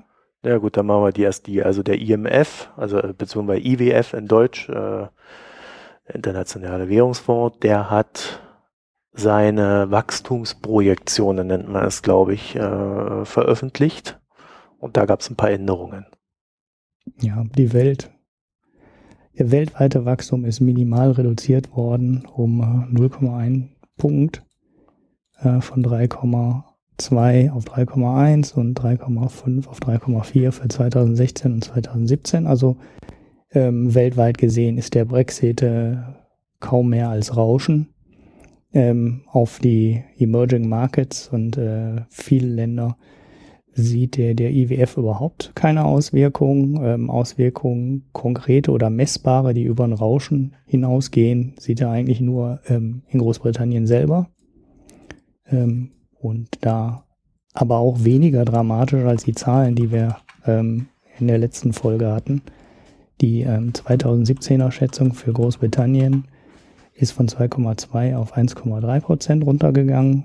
Die Auswirkung für dieses Jahr war eine Senkung um 0,2 Prozentpunkte, also auch äh, nah am Rauschen, sag ich mal. Ähm, interessant daran fand ich nur, dass äh, der, das zweite Land ähm, mit spürbaren Einbußen Deutschland ist. Und äh, hier ist die äh, BIP-Wachstumsprognose von 1,6 auf 1,2 Prozent für das nächste Jahr gesenkt worden. Das heißt, man spürt schon, dass Deutschland ein exportorientiertes Land ist und äh, tendenziell in Europa am meisten leidet unter dem Brexit und äh, den möglichen Marktzugangsproblemen, die da drohen könnten. Das so als kurzer Nachklapp zu den Wachstumsschätzungen, die wir letztes mhm. Mal. Ja, vielleicht noch als Ergänzung, äh, der IWF empfindet die Weltkonjunktur generell als recht schwach. Und der hat da äh, zwei Sachen dann dazu rausgehauen. Einmal, man muss die private Nachfrage stärken und die beliebten Strukturreformen doch endlich durchführen. Denn man sollte das schwache Wachstum nicht als neue Normalität akzeptieren. Das hat der Herr Obstbaum gesagt. Aha, okay. Das habe ich gar nicht gelesen. Ich habe nur die Grafik gesehen, nur die Tabelle. Zahlen, Zahlen, Zahlen. So, was hat man noch als Nachklapp? Ähm, wir hatten diesen, hatten wir diesen geschlossenen Immobilienfonds in der letzten Folge? Ja, ne? Ja. Der, der ist inzwischen wieder offen. Zumindest einer von denen, die geschlossen waren, der von Aberdeen, der ist wieder geöffnet worden. Das heißt, äh, so unfassbar groß scheinen die Mittelabflüsse im Immobilienmarkt äh, in Großbritannien dann doch nicht zu werden. Ähm, und der nächste Link, den ich dann hätte, war eine Aufstellung über die ähm, Assetklassen und Märkte, wie die sich seit dem Brexit entwickelt haben. Und auch hier ist äh, die Panik, die an den Tagen nach dem Brexit herrschte, im Endeffekt komplett weg. Wenn man sich die Grafik anschaut, hat man eigentlich bis auf das britische Pfund ähm, keinen Markt mehr, der ähm, über größere Einbußen verfügt. Also Aktienindizes sind teilweise schon wieder über die alten Stände gestiegen und äh, quasi ähm, das Pfund ist dann die Assetklasse, die Einbußen noch hat. Ähm, ich glaube so rund 8, 9, 10 Prozent, irgendwie sowas um den Dreh. Und die italienischen, die italienischen Aktien aufgrund der ähm, Bankenkrise in Italien haben noch Einbußen und alles andere ist mehr oder weniger unverändert oder sogar schon wieder im Plus. Also auch da war die Panik, die an den ersten Tagen herrschte, äh, massiv übertrieben. Wie es an der Börse halt oft so ist. Ja, also war ja eigentlich auch zu erwarten. Äh, die Märkte finden sich jetzt damit ab. Äh, die Implikationen vielleicht noch so was den Brexit jetzt so als generelles Ding betrifft, die sind recht unterschiedlich. Ich glaube, wir hatten es letzte Woche schon, dass Boris Johnson jetzt Außenminister ist also ein Brexiteer nennt man sie, glaube ich. Dann haben wir äh, jetzt mittlerweile einen Brexit-Minister und alle bekunden, dass man da möglichst schnell das Ding vollziehen möchte. Und äh, es gibt, gab dann, glaube ich, noch so eine schöne Umfrage unter Investoren und die haben gesagt, naja, in den nächsten drei bis sechs Monaten wird Paragraph 50 gezogen. Das deckt sich ja so ungefähr mit den Aussagen der politischen Klasse, also das ist jetzt so keine wirkliche Überraschung. Äh, ich glaube, in England streitet man sich da momentan eher so drum, ob äh, man jetzt noch bis Ende des Jahres den, den Paragraph 50 zieht. Das ist so die neue Idee des Brexit-Ministers. Und äh, Theresa May, die möchte ja erst Anfang nächsten Jahres äh, das Ding ziehen. Ja, ich weiß nicht, ob die drei Monate dann am Ende, am Ende entscheidend sind, äh, über die wir da vielleicht reden. Ähm, das muss man alles sehen. Aber ich glaube, so äh, als generelle Implikation gibt es da momentan wenig Neues, sondern das geht jetzt alles so seinen sozialistischen Gang. Genau. Das kann die EU ja ganz gut. Dann haben wir den Brexit mal abgehakt. Ich habe noch, wir hatten es in einer Folge, äh, die Börse IEX, die entgegen dem äh, äh, High-Frequency-Trading äh, sich positioniert. Ich habe, die haben eine App, diese IEX, und in dieser App sieht man jetzt irgendwie nicht Kurse von dieser Börse, sondern man sieht ähm, unter anderem den Marktanteil, den die IEX äh, an dem jeweiligen Tag hat. Wenn ich jetzt zum Beispiel aufmache, sehe ich, dass die IEX einen Marktanteil von 1,661 Prozent hat heute. Dann gibt's noch mhm. irgendwie Durchschnitt und wie viel Umsatz und Number of Symbols und so weiter. Zur Erinnerung, das Ganze könnte einen größeren Schub im August äh, erlangen, wenn dann so die größeren Genehmigungsverfahren durch sind. Aber ich finde, so 1,6 Prozent ist ja jetzt mal gar nicht schlecht für so ein Ding. Genau, für eine neue Börse ähm, äh, durchaus ähm, akzeptabel. Vor allem, wenn das Marktvolumen noch weiter wächst. Aber ähm, nochmal zurück zu den Dingen. Wir hatten ja damals, hatten das ganz am Ende der Folge und haben eigentlich äh, uns gefragt, warum gibt da jemand seine Orders rein? Hast du das inzwischen verstanden? Also, also der, ich habe hab nichts mehr weiteres drüber gelesen, aber wo ist der Wettbewerbsvorteil dieser Börse? Ja, nee, sie haben große Unterstützung vom norwegischen Fonds, äh, ähm, von diesem von dem Ölfonds, ja. ja. Der, der äh, einfach sagt, äh, das finden wir gut, das ist so eine ethische Geschichte, die wollen wir mitmachen. Und es gibt, äh, glaube ich, auch ein größeres Interessenlager, die diesen High-Frequency-Handel aus dem Markt haben will. Ja, okay. Also wirklich der moralische Grund, sage ich mal, den wir am Anfang vermutet hatten. Gut, der könnte sich ja auch wirklich Ist ein Teil in, in, ja, der könnte sich allerdings auch in Geld äh, niederschlagen. Genau. Das ist ja nicht ausgeschlossen, weil ähm, diese High Frequency denkt immer an die Preise des Biomarktes immer unterstellt wird, dass sie quasi äh, eine abgemilderte Form des Frontrunnings machen. Also immer versuchen, mhm. äh, quasi ähm, den Orders äh, der Endkunden ein bisschen vorauszueilen und äh, den halt, ähm, ja, der halt ein paar Zehntel Cent von der Order abzuknapsen, indem man halt selber vortradet. Und wenn das so ist, Ne? Ich kann es nicht beurteilen, das wird halt immer wieder unterstellt. Ich weiß nicht, ob es wirklich so ist. Ähm, dann könnte ja auch eine Börse, in der keine High-Frequency-Trader unterwegs sind, halt auch besser, bessere Preise bieten für ähm, den, sage ich jetzt mal, ehrlichen Kunden, in Anführungsstrichen. Wird man sehen. Muss man ja, mal verfolgen. Das ist, ist so einer dieser Aspekte, äh, den ich immer nur so teilweise nachziehen, nachvollziehen konnte bei dem, was da so alles behauptet wurde. Es gibt ja außerdem unabhängig davon verschiedene Arten des High-Frequency-Tradings. Äh, und die Form dieses Frontrunnings, das wäre eine illegale. Da gab es ja auch teilweise sogar äh, Einschreiten der Behörden. Deswegen, ich denke schon, dass die den Markt dahingehend im Blick haben.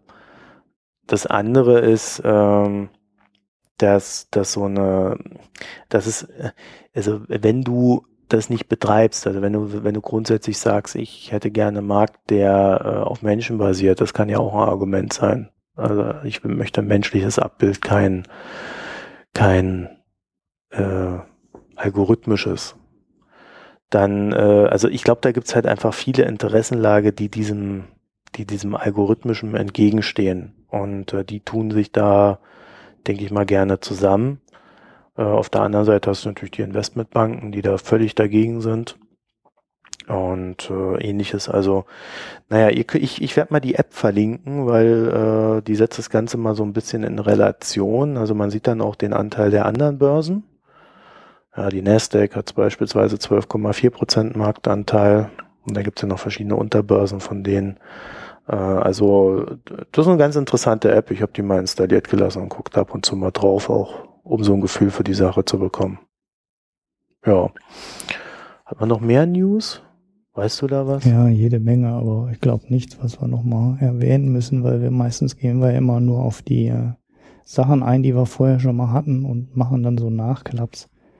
Also als Thema nochmal ganz interessant, vielleicht für eine spätere Folge ist der neue Weltmarkt-Chefökonom Paul Romer oder Paul Romer wahrscheinlich eher. Wer auch immer das ähm, ist. Das machen wir aber heute nicht mehr. Da gab es eine, eine, Reihe ganz interessanter Artikel zu, unter der Chefökonom der Weltbank immer ein durchaus äh, einflussreicher Mensch ist. Äh, könnte man das vielleicht auch nochmal dran nehmen. Ähm, oh, sonst, äh, sonst war nicht viel. Also der Brexit-Nachklapp hier noch mit den Banken vorlegen, ähm, hatte ich auch kurz verblockt. Dass ja, eine Sache habe ich noch. Äh, Zalando ja. hat heute gute Zahlen rausgebracht. Die sind äh, dann mit ihrer Aktie auch durch die Decke geschossen. Gleichzeitig ist irgendwie rausgekommen, dass sie über die letzten Jahre 42 Millionen an Subventionen bekommen haben. Oder 41 Millionen, ich weiß es schon gar nicht mehr.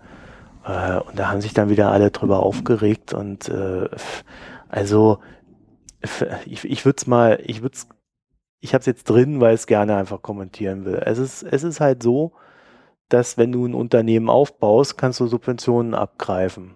Auf der anderen Seite kannst du natürlich äh, sehr für viele andere Dinge Subventionen abgreifen. Ich glaube, bei Siemens gab es mal ein Quartal, da haben sie mit Subventionen mehr verdient als mit äh, äh ihrem Geschäft. Mhm. Ja, äh, also das, das gehört in Deutschland dazu. Bei Siemens habe ich da meistens noch mehr ein Problem mit als bei so recht jungen Unternehmen wie Zalando, die halt ja dann auch in äh, strukturschwache Regionen äh, teilweise reingehen, sicherlich auch aus Kostengründen, aber dafür dann halt auch Subventionen bekommen. Und wenn die da dann ein paar Jahre bleiben und den Leuten Gutes tun, finde ich, ist das schon alles okay. Und 42 Millionen beim Umsatz äh, von 1,7 Milliarden im Halbjahr ich weiß nicht, ob man sich darüber aufregen muss. Ich glaube nicht, wirklich nicht. Ja, ich weiß auch nicht genau, wofür die geflossen sind. Also ich habe hab den Artikel dazu nicht gelesen. Es gab, gab früher schon mal so ein paar Artikel in ja. die Richtung. Also sie haben Und, äh, EBIT naja, gut, 88 bis 108 Millionen Euro. Also ich meine, das machen die halt, äh, die, die machen das Doppelte der Subventionen im Halbjahr. Mhm. ich glaube. Das sind wahrscheinlich so ja. Äh, irgendwelche Logistikzentren oder so, genau. wo halt für die, für die Ansiedlung dann äh, genau. die Gemeinde äh, denen einen Haufen Geld gegeben hat. Ja, und dafür dann die da ganzen Angestellten hat. Ja. ja. Also ich glaube, das kann man rechtfertigen, darüber muss man sich nicht groß aufregen. Da gibt es schlimmere Subventionsfälle. Das glaube ich euch auch. mal also, Siemens an. Ja, oder guckt euch einfach an, äh, welche Unternehmen gar keine Steuern bezahlen. Also das äh, ja, man kann immer sagen, ähm, die äh, gerade so ortsbasierte ähm, Subventionen sind natürlich auch, eigentlich sind die sehr kritisch, weil wenn du äh, die Stadt Oberhausen gegen die Stadt Duisburg gegen die Stadt Essen antreten lässt, ist das für die Region eigentlich ziemlich wurscht, wo ein Logistikzentrum antritt. Trotzdem überbieten die sich alle mit den Subventionen, äh, die sie den Firmen dann geben. Ähm, ist irgendwie auch nicht richtig, äh, weil gesamtwirtschaftlich oder auch als Region ist es eigentlich äh, völlig wurscht, wo die ihr Logistikzentrum aufbauen und sie brauchen ja eins und die müssen es eh irgendwo ansiedeln. Ähm, deshalb kann man über die äh, Subvention auch streiten, ob die äh, wirklich gerechtfertigt ist. Ja, aber, für die Stadt ähm, ist es aber nicht unrelevant, ob es bei ihr ist oder in einer anderen Stadt. Genau, und deshalb wird es halt gezahlt und das machen sie halt alle. Das ist also völlig wurscht, ob da Zalando ein Logistikzentrum aufbaut oder, äh, Amazon eins aufbaut oder ob die DHL ein Verteilzentrum irgendwo aufbaut oder wer auch immer. Ähm, da fließen in allen Fällen Subventionen und äh, da muss man sich jetzt nicht speziell an dem Fall Zalando aufhängen, meine ich, sondern da muss man sich an der Grundsätzlichkeit der Subvention aufhängen oder nicht. Gut, dann hätten wir das auch geklärt. Und dann haben wir ziemlich viel Feedback bekommen diesmal. Ja, erfreulich viel. Erfreulich viel. Vielen Dank dafür. Bitte weiter Feedback geben, korrigiert uns und äh, oder lobt uns. Zum Beispiel wie Ernas. Gute Themen, interessante Gespräche. Manchmal könntet ihr auch eher auf den Punkt kommen. Teilweise wirkt es so, als hättet ihr keine richtige Lust. Na, dann würden wir es nicht machen. Ja, ich sag ab und zu mal, dass ich keine Lust habe. Vielleicht ist das der Auslöser. Ja, das stimmt. Ich sag das aber dann immer in, in Bezug auf das Thema, nachdem wir eine Weile drüber gesprochen haben und ich dann so denke, ey, dieses scheiß Thema. das, das, ist keine echte immer, Unlust. Ich habe keine Ahnung davon. Das ist keine echte Unlust. Das ist mehr ja, so ein. Immer, ich habe da keine Ahnung. Wenn, mehr so da sage ich immer, habe ich keine Ahnung. Mehr so ein Fuck Das heißt dann, ich habe die Artikel alle nicht gelesen, weil mich das nicht interessiert. Gut, äh, dann hat Gerald äh, eine kleine Korrektur reingeschoben äh, oder ich würde es mal sagen Präzisierung. Äh, die lese ich einfach mal vor, weil dann ist es klar, was gemeint ist. Es ging um das Thema Bankentestament. Ähm, er meinte, Banken schreiben nicht ihr eigenes Testament. Der Sanierungsplan wird von den Banken erstellt. Das Ziel des Plans ist die Herstellung der finanziellen Stabilität im Krisenfall. Die Abwicklungsplanung übernimmt die Abwicklungsbehörde. Bei bedeutenden Banken ist das das Single Resolution Board. Bei unbedeutenden, Klammern gleich nicht systemrelevanten Banken, die FMSA. Also ich meinte tatsächlich mit dem Testament den Sanierungsplan, äh, war aber in dem Kontext nicht ganz präzise ausgedrückt. So, dann hätten wir das auch. Dann haben wir eine riesenlange Mail vom Makronom bekommen. Ist das eigentlich makronom.de? Wir verlinken das mal. Guckt euch mal den Makronom an. Ja. Ich glaube, makronom.de ist das. Ja. Makronom Magazin ja. ist, glaube ich, der Twitter-Account. Ja. Da sind immer mal wieder äh, so, ja, was heißt immer mal wieder, es ist der Kern, äh, immer mal wieder so äh, ökonomische Analysen und äh, Übersichten. Und das ist so ganz gut als Diskussionsanregung.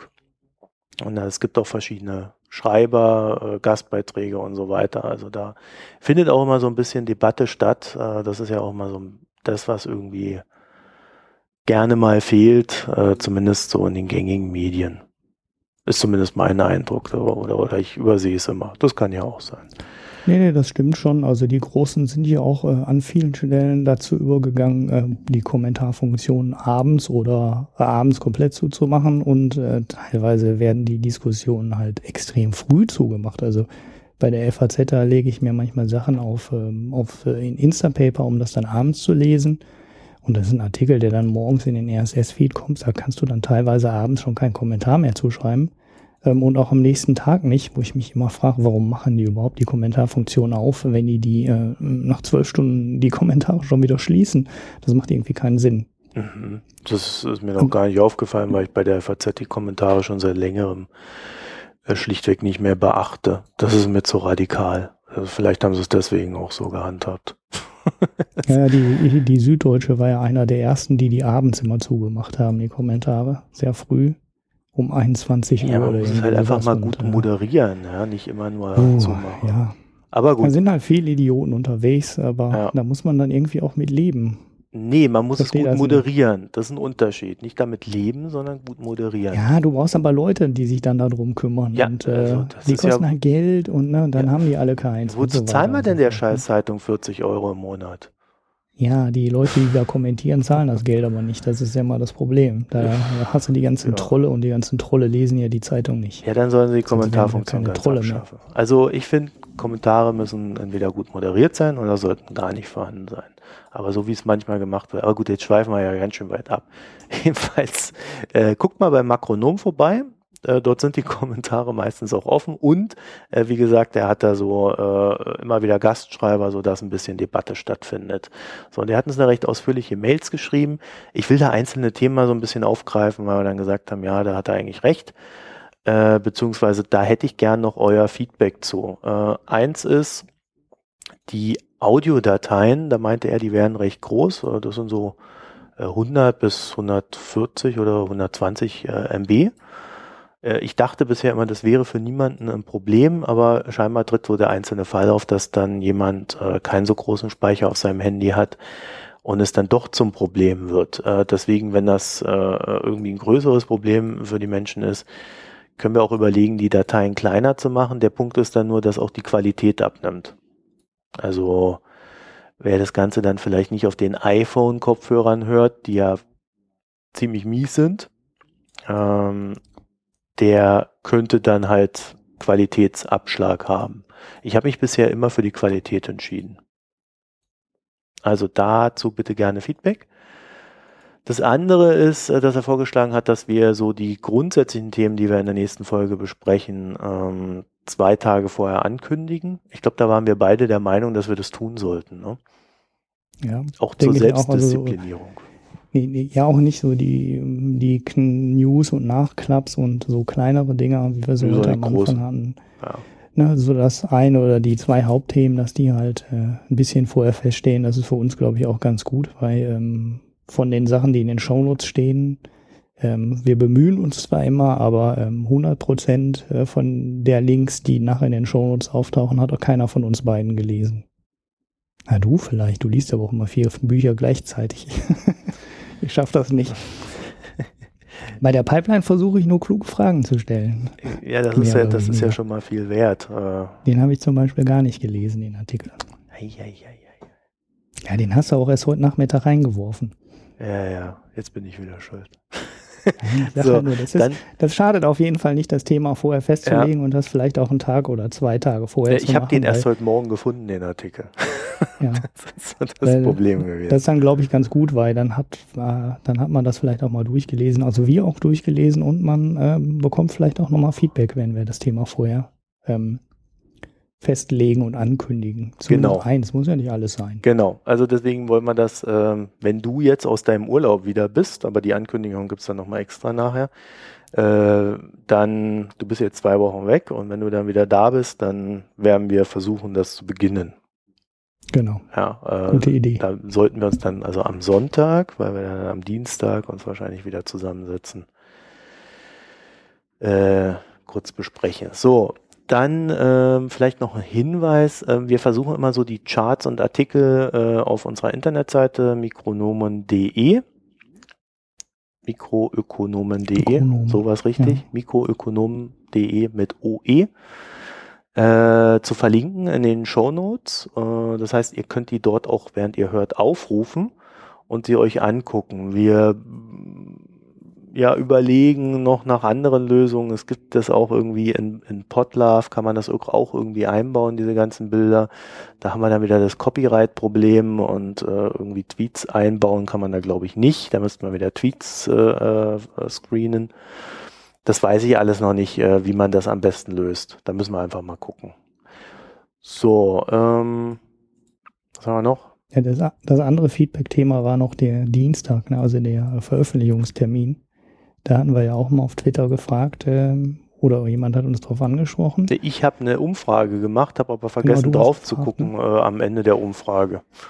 Ich glaube. Ach, das war eine Umfrage. Ja, ah, eine Umfrage. Die sehe ich in Tweetbot nicht. Ähm, das habe ich gar nicht mitgekriegt. Ich habe nur die Antworten auf den Tweet gesehen. Ähm, und da kam überraschend viel Feedback, äh, die sagten, äh, wir haben am meisten Zeit am Wochenende. Bisher hatten wir eher so die Idee, dass am Wochenende schon so viele Podcasts rauskommen, äh, dass wir da nichts machen, sondern versuchen eher am Anfang der Woche aufzunehmen. Ähm, das Feedback, was ich gesehen habe, also was dann wirklich als Tweet kam, als äh, Reply kam, war eher, nee, Wochenende ist gut. Da höre ich die Lage der Nation und euch. Oder ähm, ich höre, ähm, also am Freitag oder am Donnerstag kommt auch, auch oft äh, das Logbuch Netzpolitik, das ich immer höre. Und ich dachte, am Wochenende wäre eigentlich so viel, ähm, dass man da eher nicht erscheinen wollte. Das Feedback ging eher in die andere Richtung. Könnt ihr uns ja auch noch mal was zu schreiben, was ihr dann äh, persönlich lieber hättet. Genau, also jetzt die Zuhörer, die nicht auf Twitter sind, äh, ich gucke mir die Umfrage nochmal an. Der letzte Stand, den ich jetzt so im Kopf habe, dass es ziemlich gespalten war. Wir hatten da irgendwie, ich glaube, 14, die abgestimmt hatten und drei, jeweils 43 Prozent waren für Dienstag und Freitag. Also für uns ist das halt auch immer so ein bisschen ein logistisches Problem, weil wir da ja so verschiedene Sachen zusammenbringen müssen. Äh, ich nehme ganz gerne am Dienstag auf und veröffentliche es dann möglichst am Mittwoch. Ja, der Freitag geht bei mir sowieso schon nicht, ne? Und äh, der ist dann auch, wäre für dich ja doof, weil dann die Schneiderei und Hochladerei und ja. Soundclouderei und so dann ins Wochenende reinläuft. Also wenn, dann wäre das eh der, die, der Donnerstag der Termin. Ja, genau. Also wir haben hier, ich habe es jetzt äh, gefunden, hat eine Weile gebraucht, deswegen hat sie auch so geknistert gerade die ganze Zeit, weil ich hier wieder so im Internet rumgesurft bin. Also meine Leitung ist da echt nicht gut. Ähm, Dienstag 44 Prozent, Donnerstag 13 Prozent, 43 Prozent Freitag. Also das ist äh, ziemlich gespalten bei 16 Votes. Hm. Ja. ja, da kann man es eh ja, nie jedem genau. recht machen. Ne? Weil es gibt halt den, den Hörer, der am Wochenende hört, zu Hause wahrscheinlich an seinem Computer oder wo auch immer. Und dann haben wir wahrscheinlich den üblichen Pendler, ähm, der es halt auf dem Weg zur Arbeit in der S-Bahn hört. Ja, Oder im Auto. also schwierige Kiste. Äh, ich glaube, es wird sich ohnehin nicht immer so gestalten lassen, dass wir immer am Dienstag machen. Äh, Und da ich immer dann mittwochs keine Zeit habe, wird es dann ohnehin entweder Dienstag oder Donnerstag mit der Aufnahme und dann wäre dann wiederum Mittwoch oder Freitag der jeweils natürliche Veröffentlichungstag. So. Äh, vielleicht wandelt sich das ja alles immer dann so, durchmischt sich. Äh, aber das behalten wir auf alle Fälle im Auge, je nach, je nach Feedback reagieren wir dann da vielleicht drauf. So, äh, was haben wir noch? Da war noch irgendwas. Wo ist denn mein, mein Word-Dokument hin? Hier. So, Gesprächspartner, äh, zum Beispiel hat er gefragt, ähm, wollen wir auf alle Fälle machen. Äh, wir haben jetzt mit Barbara Bohr auf Twitter abgesprochen, dass wir da mal zum Vollgeld einen Podcast machen, weil sie da sich auskennt und ich eigentlich keinen Bock habe, mich mit dem Thema zu beschäftigen. Ich kenne mich nämlich auch damit aus und weiß, was das für Diskussionen ergibt. Äh. Ich kenne mich nicht aus, ich kann es wieder gestehen. Ich habe das Thema direkt abgelehnt, weil ich gesagt habe, habe ich keine Ahnung von. Ich habe nie verstanden, was es soll und äh, mich deshalb auch nicht weiter beschäftigt. Und mich hat nie jemand mit so einer FAQ oder so einem, weiß ich nicht, Executive Summary hier fünf Sätze und ich sag dir, warum das eine gute Idee ist, überzeugen können, mich da mehr mit zu beschäftigen. Ja, schrei das nicht zu laut, Aber- sonst kriegst du gleich Mails.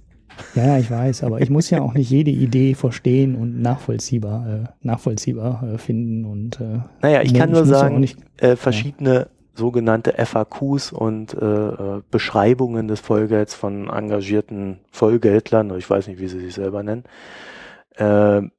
äh, monetativ habe ich gelesen in dem Zusammenhang. Ja, ja, aber das sind genau. dann die, die die Entscheidung treffen genau, sollen. das ne? sind das, das sind meist Menschen, die sehr gerne referieren und so lesen sich auch ihre Texte. Äh, es ist dann nur irgendwie in sich geschlossen sehr schwer zu verstehen aus diesen Texten heraus. Also da braucht man andere Quellen. Ich verlinke euch aber gerne mal einen Text vom Makronom oder nicht vom Makronom, sondern jemand, der sich da bei Makronomen dazu geäußert hat. Da könnt ihr euch dann schon mal so ein bisschen grundsätzlich damit beschäftigen und äh, ja, ich denk mal, wenn du dann aus dem Urlaub wieder bist, in irgendeiner der Folgen danach, ich grenze das jetzt nicht weiter ein, werden wir dann das Thema mit Barbara Bohr äh, ja, aufgreifen und besprechen. Äh, es könnte ja tatsächlich auch sein, dass es in der Schweiz da zu einer Volksabstimmung darüber kommt. Deswegen ist Ja. das ja auch nicht ganz uninteressant. Ja, wir sind jetzt technisch halt auch langsam auf dem Niveau, was die ähm, Aufnahme angeht und die Stabilität angeht, dass wir langsam über den nächsten Schritt dann nachdenken. Genau, können. jetzt haben das, wir uns langsam mal im Griff. Genau, das war ne, wir entdecken zwar jedes Mal noch was Neues, äh, wo meine Brummschleife herkommt und ähm, warum ich gerade wieder auf Markus Seite leise bin, aber äh, das Setup ist jetzt stabil, das funktioniert jetzt und äh, dass wir da irgendwie nochmal vor jedem Podcast erstmal eine Stunde technische Probleme lösen müssen, ähm, das, das haben wir zum Glück hinter uns. Und dann kann man ja anfangen, Partner, Gesprächspartner dazuzunehmen, um die Stunde wieder zu brauchen, um den dazuzunehmen. Genau, so Man an, hat ja sonst keine Probleme. Und ansonsten empfehle ich euch tatsächlich auch nochmal in die Kommentare des letzten Podcasts zu schauen. Äh, da gab es von der Fisch nochmal eine Anmerkung äh, generell zum Thema Banken und dass wir dann doch dort äh, etwas positiv gewirkt haben, etwas zu positiv für seinen Geschmack. Ja, und äh, war da nicht noch ein Kommentar? Naja, naja, so kleinere Kommentare waren da auch noch. Ja, Gut. und du hast, glaube ich, ach, du hast sehr haben wir's, viel geantwortet, genau.